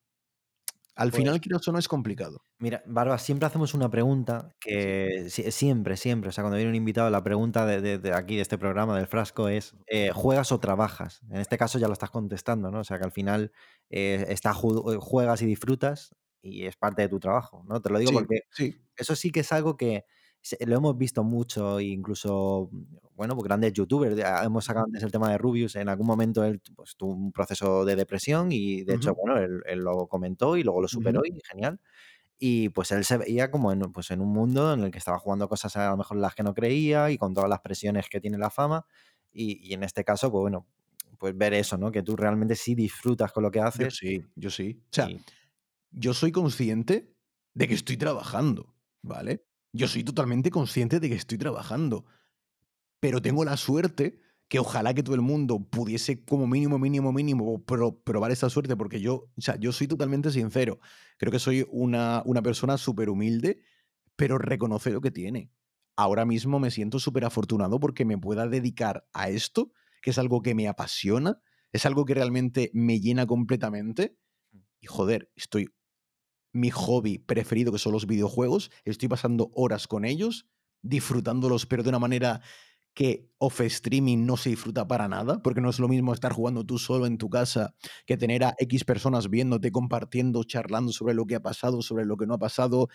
Creo que es diferente, pero estoy trabajando y tener esa satisfacción con uno mismo y darte cuenta realmente de que has convertido una pasión en un trabajo y que encima vas poquito a poco cómo va evolucionando para mejor, cómo te llegan, yo qué sé, patrocinios, cómo te llegan contactos con marcas, cómo la comunidad propia te valora el contenido, te dice, oye, me gusta muchísimo lo que haces y ojalá que todo te vaya muy, pero que muy bien. O sea, para, para, para, o sea, para mí eso es el sumum. Para mí es, es una fortuna. Sí, es una fortuna, ¿eh? totalmente, totalmente, totalmente. Y me da muchísima pena, o sea, soy totalmente sincero, que ojalá Ojalá que todo el mundo se pudiera dedicar 100% a lo que de verdad quiere. Entonces, claro está, yo en mi caso es que me considero afortunadísimo, no, lo siguiente. o sea, lo siguiente. Pero haces buen contenido. Al final también hay que tener el carisma y hay que, tener, hay que ponerle ganas. No creo que tampoco hagan las cosas en dos minutos. O sea, esto conlleva un esfuerzo, un trabajo. Claro. O sea, yo soy una persona que en cuanto al tema de trabajar, si soy totalmente sincero, me tiro el día trabajando. O sea, no tengo casi descanso. Fine, o sea, tengo contenido, o sea, tengo streaming de lunes a viernes de cinco y media a diez y media. Que al final, mira, Ahí está el jornal. No, porque trabajo más horas off streaming que en streaming. Claro. ¿Pero por qué? Porque mi canal también tiene un lore, estamos contando historias, estamos haciendo ahora el tema del reward del canal que va a ser una maldita locura, que no hay nada en Twitch que se parezca a lo que vamos a hacer ahora mismo. O sea, no, o sea, creo que siempre lo he dicho, y lo que veis en Twitch realmente es como la punta del iceberg, de lo que realmente quiero conseguir en un futuro. Y es que es una, pregunta que te iba a hacer también. O sea, fíjate, ojo, ojo, te iba a decir, ¿dónde ves realmente, dónde ves a Sir Barbas tú en un futuro? Porque ya sabes todo el tema de que YouTube explotó, ¿no? La burbuja, ahora, bueno, Twitch está muy arriba, ¿no? En el tema de, bueno, pues ya ves que te, así eres capaz de ganarte la vida también y mira, ojalá todo el mundo pudiera, vamos, que estás contestando a todas las preguntas del tirón. Pero ya sabes, ¿cómo te ves en un futuro? Porque todos sabemos que ha llegado el momento, no sé, ¿tú qué opinas? ¿Explotará Twitch? ¿No explotará? Tú dices que se la punta de encima de tu proyecto. Vamos, vamos, nos dejas con mucha intriga. A ver qué tienes. A ver, en cuanto al tema de Twitch, yo creo que si Twitch explota para, para explotar para mal, saldrá otra plataforma, saldrá otra forma de contenido. O sea, pensad que hace años realmente pensabais que el contenido que se consumiría actualmente sería el streaming. Yo creo que no. O sea, mm, todo el mundo consumíamos YouTube. Eso sí. Algo preparado. Claro, claro, claro. Cortes. Pues creo que realmente, o sea, creo que realmente lo que va a pasar con Twitch es que va a evolucionar a televisión. ¿Tú crees? Sí, sí. Sí, Puede ser, sí, porque ya hay muchas marcas de verdad metidas de por medio, marcas importantes que patrocinan. Sí, sí, puede ser. ¿eh? y tú, Barbas, que estás más dentro, mm, de primera mano sí que nos puedes comentar a lo mejor. Vamos, lo que te permitan.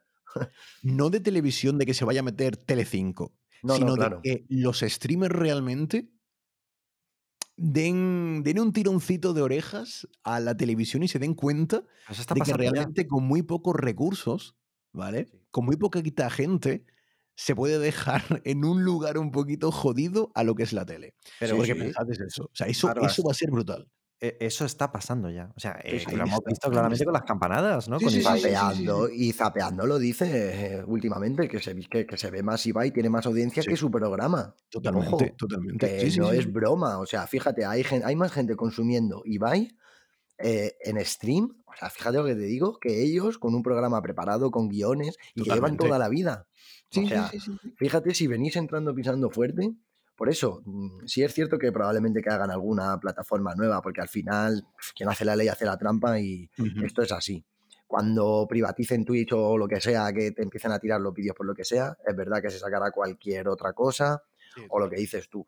Pero realmente me parece muy bien también que hayas dicho y sobre todo que tengas en mente el tema de evolucionar. Eso es algo yo creo que es primordial y algo importante para el tema. O sea, creo que para mí cuando a mí me preguntan, oye, Barbas, ¿cómo has conseguido llegar a donde estás? Mira que yo tampoco estoy en, un, en, una situación, oh Dios mío, eres. No, sino estoy en una posición en la que me siento muy a gusto, que me ha, que me ha costado muchísimo trabajo, muchísima constancia y suerte, por supuestísimo, pero tampoco estoy ahí viviendo ahí en una mansión ni pagando las facturas prácticamente. Sí, sí, vamos, que no eres un hasla, vamos. Claro, claro, claro, claro. Entonces, ¿qué pasa? Que realmente digo, que la parte fundamental del canal como lo tengo actualmente es el reciclaje y la actualización. O sea, actualización 100%. ¿Por qué? Porque realmente creo que esto es un tema que justamente creo que lo, eh, lo estuvimos charlando hoy en streaming. Que muchísima gente echa varones fuera. ¿Qué quiere decir eso? Que si tú ves realmente que tu canal no va evolucionando, no va en el crecimiento, no tienes más audiencia, ves que te has estancado, no eches varones fuera y di yo que sé que Twitch no te da visibilidad o que la gente tal, tal, tal. No, sino que sea autocrítico contigo mismo, date cuenta de lo que estás haciendo bien y de lo que estás haciendo mal. Refuerza lo que haces bien e intenta mejorar lo que haces mal. Y yo ya os digo, yo he pasado por muchísimas fases, pero por muchísimas, muchísimas fases. Y el cambio de fases, el cambio de, de ritmo de streaming, de contenido, lo he conseguido a base de pegarme hostias pegarme hostias. Que al final hay que aprender y la experiencia es así. Al principio eres pequeñito, vas viendo los fallos que tienes Y como bien dices, hay que evolucionar siempre y constantemente. O sea, no es sí. como esto me funciona, pues ya está, hago esto siempre. No. Sí, sí, Es obvio que tienes que avanzar y mucho. a ver. Lo que sí, Barbas, yo veo un poco la, la- un- en Twitch una burbuja en el sentido de, de como compañía, ¿no? El modelo de negocio que están llevando a cabo. Por ejemplo, pues ahora todos sabemos que está en la cresta de la ola Twitch Ujú. e incluso está, ha eliminado un competidor ya que es Mixer, ¿no? Sí, sí. Mixer eh, ya se ha ido al carajo. Eh, Facebook Gaming, yo creo que tres cuartas de lo mismo, lo que pasa que tiene al, Lolito, ¿no? detrás a Facebook muy, Ah, Facebook, Facebook es el que está. Sí, sí, Sí. Lolito. sí. Eh, YouTube Gaming también está por ahí, pero bueno, el que tiene, yo creo, la- el mercado ahora mismo es Twitch y se sustenta sobre las suscripciones de, de Prime. Sí. ¿No, da, no- no da un poco de miedo eh, que, que Jeff Bezos corte el grifo? A ver, sabiendo, mira, te voy a poner incluso cifras. El 70% de la gente que consume streaming lo consume en Twitch. El 70%. 15% aproximadamente para Facebook y 15% para YouTube. Entonces, pensando que realmente está el 70% de la población que ve, mm, que ve streaming está en Twitch, a ver, el tema del Prime es muy importante. Pero ¿sabes qué te digo? Que estoy notando un cambio a mejor en cuanto a lo que mm, desprende la, la audiencia con el contenido y con el streamer. Porque O sea, que parece que la gente se va mentalizando un Sí. poco de que, de que estáis trabajando y de que eso de hay que apoyarlo de alguna manera, ¿no? Sí, y es algo que ha venido, creo que gracias a esta pandemia. O sea, por, o sea, por más que me duela. O sea, pensad que el tema de Twitch ha reventado Sí, sí, se ha muchísimos potenciado. canales. Ahí está, por el tema de la pandemia. Tema 100% confinamiento, todo el mundo en su casa, había que hacer algo. ¿Qué hago? ¿Me pongo a hacer ejercicio? ¿Me pongo tal? ¿Me pongo a ver la tele para que estar siempre 100% rollo el COVID, COVID, COVID, COVID, muerto, Sí, muerto, sí. muertos, enfermedad y tal? Claro, o eso me- es. Claro, está, o me meto en YouTube o me meto en Twitch sí. ha pegado el petardazo padre. Entonces, ¿qué pasa? Que realmente la gente, eh, creo que una de las partes fundamentales que tiene Twitch, tanto para la streamer, como es mi caso, como para la gente que lo está viendo, es que puede ser incluso reconfortante como persona. Porque sientes realmente que encuentras como una pequeña comunidad que te aprecia, que le da igual realmente cómo seas físicamente, o sea, le da igual, le da igual completamente. Lo único que quiere contigo es cómo te comportes con ellos. Rollo, Y, pasar, y pasar un gente. rato. Claro, claro, claro. O sea, pensad que para mí siempre lo digo. Yo realmente cuando la gente dice, los streamers sois persona, los streamers sois tal. Sí, no. Vale, yo creo que aquí voy a lanzar una crítica porque es la verdad. Y hay momentos en los que realmente yo me considero 100% eh, se- servicio de entretenimiento. Yo soy muy cercano, ¿vale? Yo soy cercano. A mí me da igual una gente que venga un día, que venga dos, que venga tres, que venga tres meses. Yo le voy a saludar igual a la persona que viene un día o a la persona que esté aquí durante dos años. Solo que sí reconozco que mi servicio es ese. Mi servicio es entretenimiento 100%. ¿Mi parte humana la presento? Sí. Pero quizás hay momentos en los que realmente la gente no quiere ver la parte humana. No, claro. No quiere ver la parte humana. Y Porque eso lo he para- notado durante los últimos meses. Para tener como- problemas, tío, todos tenemos Ahí problemas. está, Entonces, ellos está, quieren entrar a, a ver a alguien cachondo, gracioso como eres tú y que Esa es luego juegas también. Claro, si es que eres muy es cercano, humilde, es lo que yo pienso. Mm. Pero yo, yo, vamos a ver, a mí me estás dejando un poco, a mí ahora mismo, eh, o sea, me ha explotado un pulmón, ¿vale? ¿Por qué? A porque- cuadros, a cuadros la ha dejado Santi. Sí, porque vamos a ver, precisamente, eh, yo creo que lo que destaca de tu canal, o sea, lo- lo- Sí. Tu, tu proyecto es muy parecido al nuestro y te voy a decir en ideología y lo que has dicho de la punta del iceberg, que quieres que sea algo más grande. O sea, yo Sí. cuando te oigo a ti digo, pero madre mía, me miro en el espejo y me veo yo. O sea, me, me resuena muchísimo. Pues La va- palabra va- me resuena, ¿vale? vas a ser calvo, así que jodido. Me voy a dejar y, y vamos a todos. Pero te voy a decir una cosa. ¿Qué estás diciendo? Como, como dices. O Sí. sea, eh, si precisamente, o sea, no, ya no tanto que tú cuentes tus problemas, sino como que la gente pueda ir a, y charlar contigo, que yo Sí. te he visto a ti, que tú lo haces, ya hablas Sí, con la gente. sí, sí, sí, sí. Y lo voy a seguir haciendo. Pero siendo eso, servicio de, entre- de entretenimiento sin olvidar la parte fundamental que es eso. Yo puedo ser lo más cercano del mundo, ¿vale? ¿Pero por qué? Porque soy así. En mi vida personal soy así. Pero la gente, o una parte fundamental de la gente, no es la gente 100% que está todos los días contigo. ¿Vale? Porque esa gente le, da igual realmente que estás bien, que estés mal, porque te quiere a ti como persona. Quiere al Barbas que está triste, al Barbas que está enfadado, el Barbas que está tranquilo o que está contento, ¿vale? Pero luego, una parte fundamental de la gente que no ha empatizado contigo en ese nivel, porque es imposible empatizar con todo el mundo en ese nivel, porque si yo de repente, mira, yo de repente tengo, eh, me han echado del trabajo, tengo relaciones malas con mi familia, de realmente estoy sufriendo bullying dentro de lo que es pues el, pues el colegio. De repente quieres entrar a Twitch y ver a una persona quejarse de lo mal que le va. Ahí está la clave. Eh, no, no, claro. que no. Ahí eh, está la clave. Entonces, hay que mostrarse humano porque somos humanos, mm. pero sabemos perfectamente eso. Que yo, por ejemplo, eh, durante este último mes de marzo he tenido pues uno de los palos más grandes de mi vida. He perdido a mi abuelo, que era como, como mi padre. Mm. Vamos, que me ha criado durante los 35 años que tengo. He convivido con él durante más de la mitad de la vida.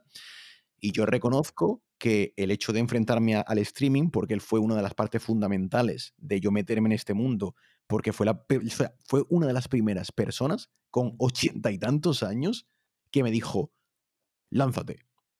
Me dijo, lánzate con eso. Veía mis streamings. O sea, veía mis streamings. Fíjate, ¿eh? 100%. Apoyándote. Eso totalmente. Es, eso es algo importante también, ¿eh? Totalmente, totalmente. Tienes que tener gente cercana que te apoye, claro. Totalmente. Entonces, pensad realmente cuando lo, cuando, lo perdí, tuve que tomarme unos días de, descanso porque, joder, es complicado. Es complicado. Pero ya no es complicado a nivel de perder a un familiar, de perder a uno de los pilares más fundamentales de tu vida. Psicológicamente, también hablamos. Yo, al hecho de enfrentarme contra Twitch, era enfrentarme también contra eso, porque él formaba parte de este proyecto. Y ya no estaba, claro. Y ya no estaba. Y él me veía todos los días. Todos los días. Entonces, claro está. ¿Qué hice? Pues lo siento, tío, eh, de verdad.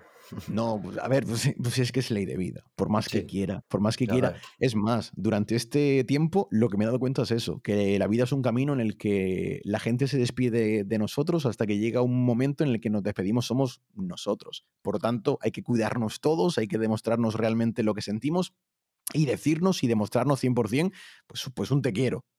Sin más, tanto a la abuela como a la madre, como a la tita, como, como, como a cualquier persona. Y ya está, sin más. Entonces, lo que quiero ir, justamente el primer día que volví a Twitch, yo me derrumbé. Pero porque me pude permitir el hecho de derrumbarme, ¿sabes? Porque necesitaba hacerlo.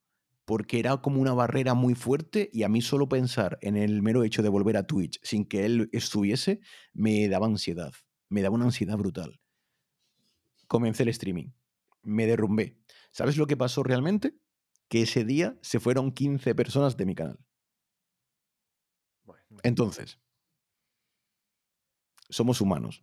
Sufres pérdidas, pero al final, tío, eso te da igual realmente. A ver. Totalmente. O sea, realmente es eso. Si alguien no quiere saber realmente cómo soy yo, cómo estoy yo, y, de, realmente por una vez que me, que, me, que me derrumbé, que no lo había hecho en mi vida, como eso que no vas a estar llorando todos los días delante de las cámaras, que para eso ya lo haces tú en casa. sí, sí, sí. Si dejas de, de, seguirme con eso, adiós muy buenas, porque tampoco te quiero dentro del streaming. Y es por eso por lo que te digo que también he ido aprendiendo que somos servicios de entretenimiento.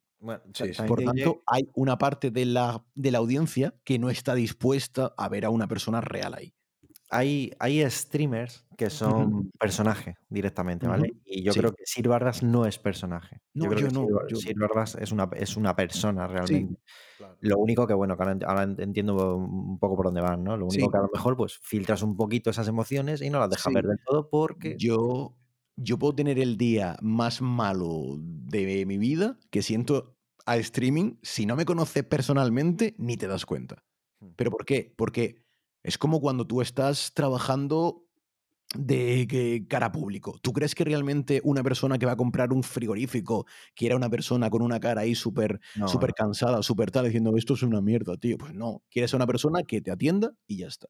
Pues creo que realmente si esto es un trabajo, deberíamos también saber perfectamente cómo comportarnos en cada uno de los instantes que tengamos, ya está.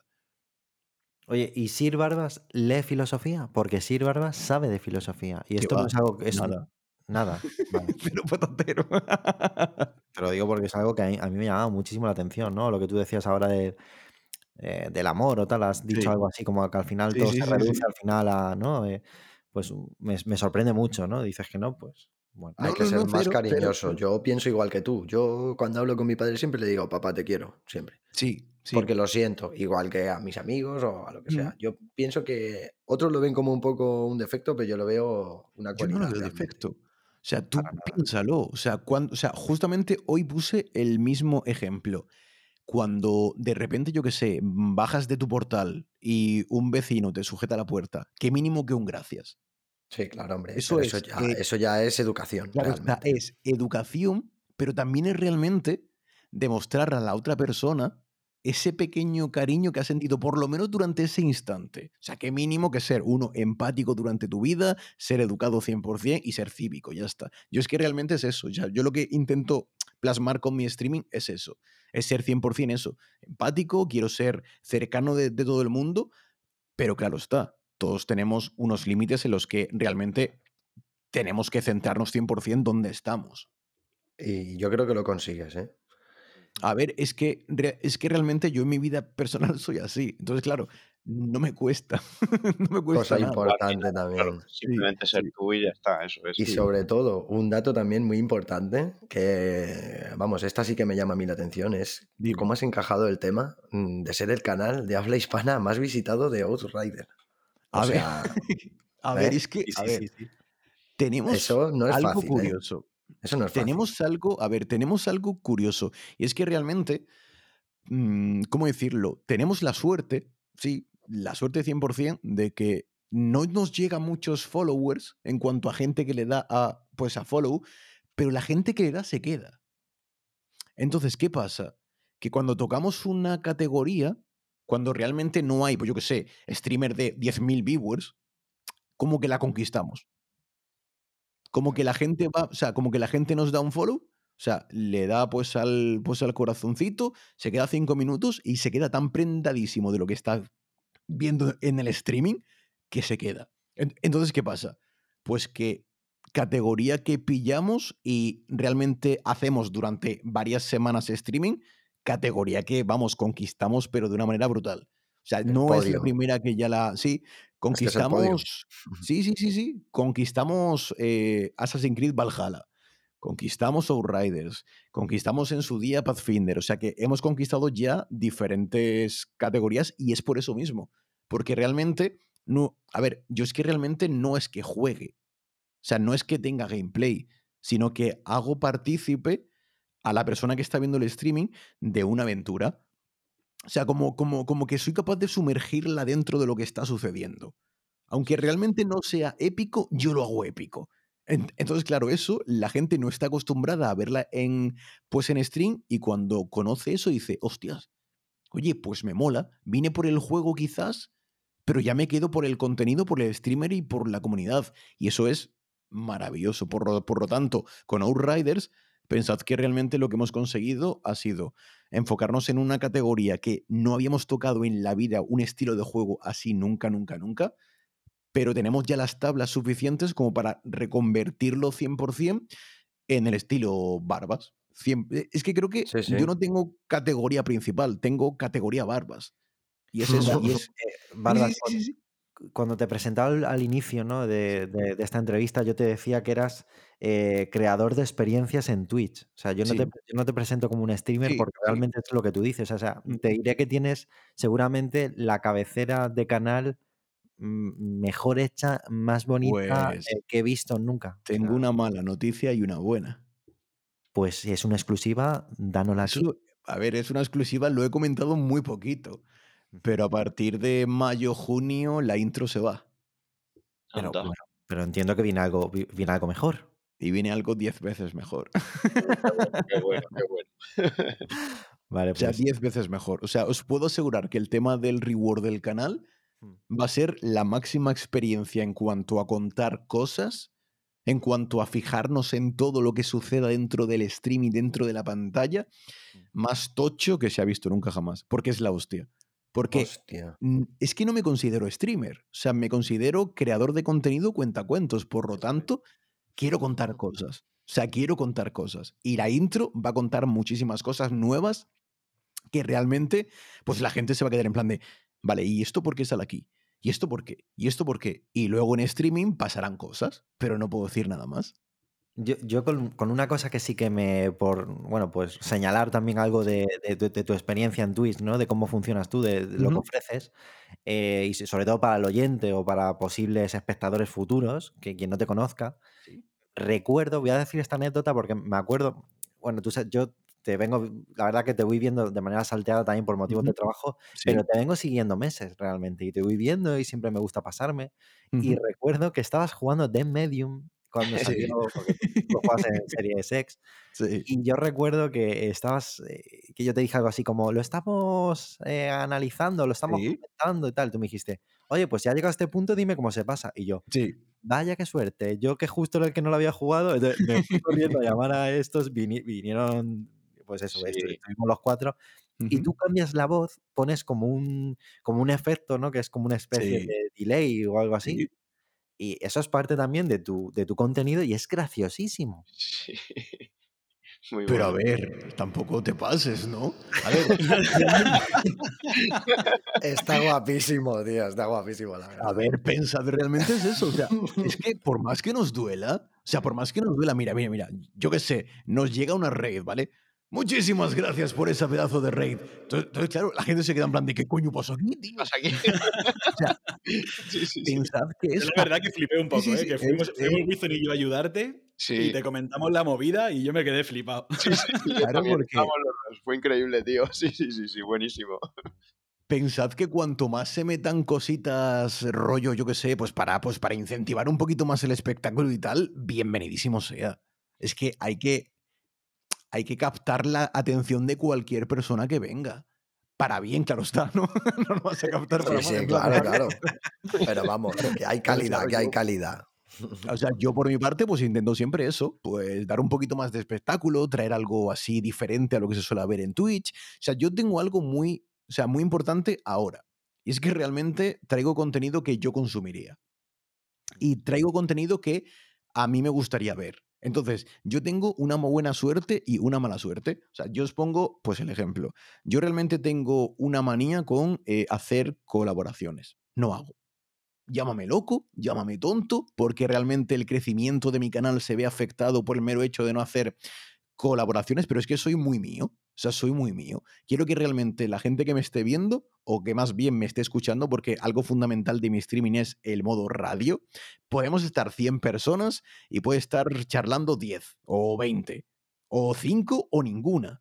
¿Pero por qué? Porque tengo la suerte de eso, de que soy capaz de, de captar emociones de la gente solo con la voz. O sea, da igual que estés haciendo lo que sea, que mientras lo estés escuchando te vas a enterar de todo lo que pase dentro del streaming porque lo narro, porque lo cuento todo 100%. Entonces, es parte fundamental de lo que es mi streaming también. Entonces, yo necesito, ¿vale? Expresarme 100% rollo. A ver, ¿cómo podemos hacer esto para que la gente que no esté viendo, o sea, yo para mí hago contenido para gente que me vea, pero a su vez para la gente que no me está viendo. Y eso es maravilloso. O sea, creo que incluso para mí siempre lo digo, que algo muy bueno que he conseguido es que realmente he cogido la mecánica de YouTube y la mecánica de Twitch, la hemos juntado y hemos creado barbas. Tal cual, tal cual. Correcto, correcto. Y yo te diría, eh, Barbas, por no retenerte más, te voy a hacer dos preguntas finales muy sencillas. Mira que me enrollo, ¿eh? que creo que se me nota.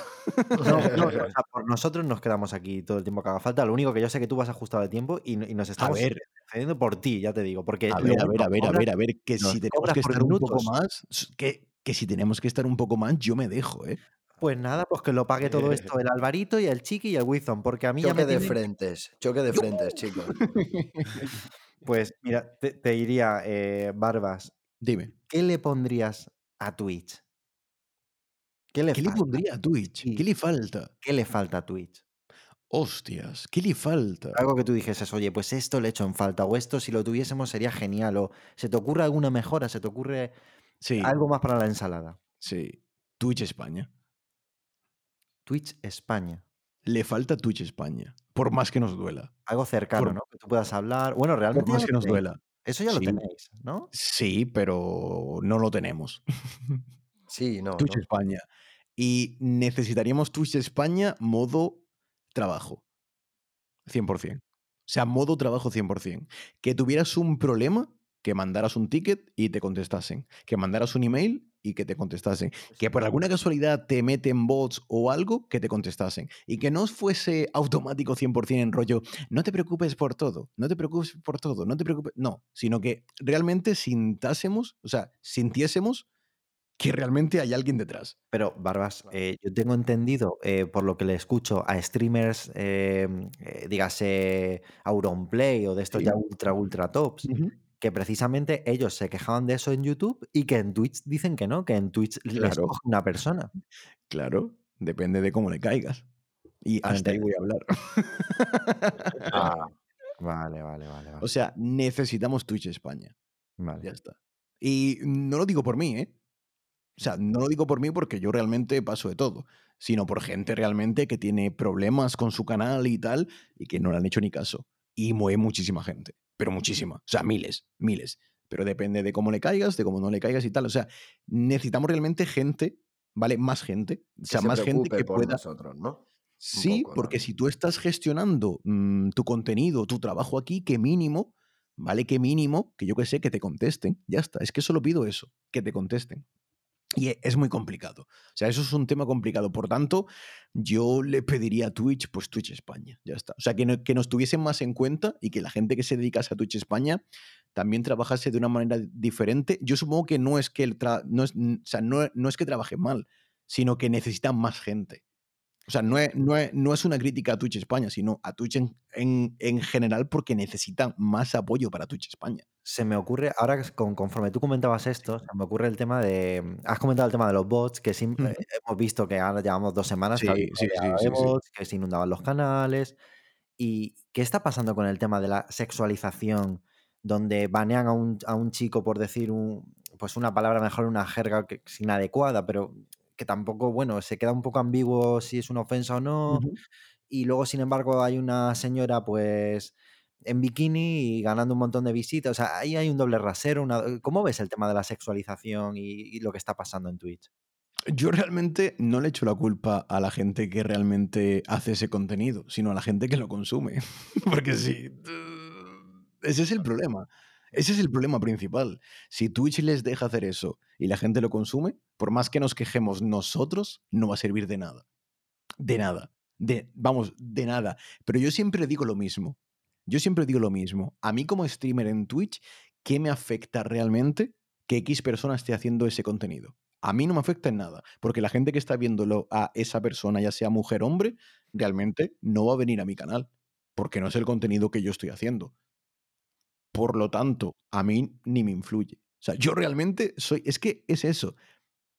Mi canal es mi canal y es que no salgo de mi canal. Por eso el tema de las colaboraciones no me gusta, porque me gusta preocuparme por lo que pasa en mi canal, no por lo que pasa en la plataforma ni nada, porque yo voy a seguir gene- generando el mismo dinero, generando la misma audiencia, generando el mismo contenido, me da igual lo que suceda. O sea, es que me da igual, porque no me afecta a mí. Sea, por, o sea, por más que me duela y por más que sea estúpido, es que es la verdad. O sea, yo prefiero centrarme en lo que yo tengo y en lo que yo voy a conseguir que no perder fuerza viendo otros canales, enfadándome porque tengan más, es que me da igual. Y creo que una crítica también que, la- que lanzo siempre, recordáis cuando dije antes que el tema de, de, por ejemplo, yo qué sé, la gente que realmente no era capaz de autocrítica, es que hay muchísima gente que mm, echa varones fuera y dice, es que claro está, no, no me ven a mí porque realmente están viendo a una tía en un bikini en una piscina. No. O sea, yo creo que si cada uno hiciese autocrítica, se preocupase por lo suyo, creo que nos iría un poquito mejor incluso a nivel de Twitch. Que es una putada que exista contenido que está en el límite, en el límite real de las normas de Twitch, por supuesto. Pero es que eso realmente quien tiene que, que que solucionarlo es Twitch. Por más que nos quejemos, nos van a mandar a tomar carajo. Y yo prefiero utilizar mi fuerza para algo para mí, ¿vale? Para algo para mí, que no complicarme la vida poniendo ahí salseos, poniendo tal, que si esto no me parece bien, que si esto me... Es que no, o sea, creo que mi mentalidad no me permite el hecho de meterme en esos fregados, porque me importa lo que yo hago, lo que haga mi comunidad dentro de mi canal y la evolución de mi canal, ya está. Y, Barbas, ¿qué le quitarías a este Twitch que tenemos con todos, con todos estos beneficios, ¿no? Sí, cosas buenas y al igual con todo esto que comentamos, que bueno, pues tampoco está ahí. ¿Qué le quitaría? Sí. Yo realmente, a ver, para mí casi no hay contenido malo. Os explico. Realmente lo único que le quitaría son las faltas de, pues, de respeto. Las faltas de respeto. Faltas de respeto y la poca empatía que de vez en cuando se suele ver rollo. Imagínate, yo qué sé, que una persona se dedica a ver vídeos en YouTube de tal. ¿Eso, ¿Eso forma parte de la ilegalidad de Twitch? Sí, se lo permite, perfecto. Por lo tanto, para mí no es contenido malo, sino que es un contenido que la gente consume viendo reacciones de un streamer. Entonces, pero claro está, la gente que de verdad utiliza su comunidad para hacer bullying, para hacer ataque a otros, eso sí lo quitaría. Porque realmente eso no es hacer contenido. Eso no es hacer contenido porque eso es hacer contenido a base de tu poder sobre otro streamer, sobre otra streamer, sobre otro creador de contenido o quien sea. Entonces, claro está, yo realmente lo que quitaría sería eso. Serían los ataques reales que hay, el, el contenido más, más bullying. O sea, no el salseante, porque realmente si a la gente le gusta el salseo, yo no lo consumo. Pero si a la gente le gusta es porque realmente funciona. Para mí no es contenido de mierda. Yo no juego Fornite pero no pienso que el contenido de, Fornite sea una mierda, sino que todo contenido que tenga gente que lo vea, para mí es contenido, sin más.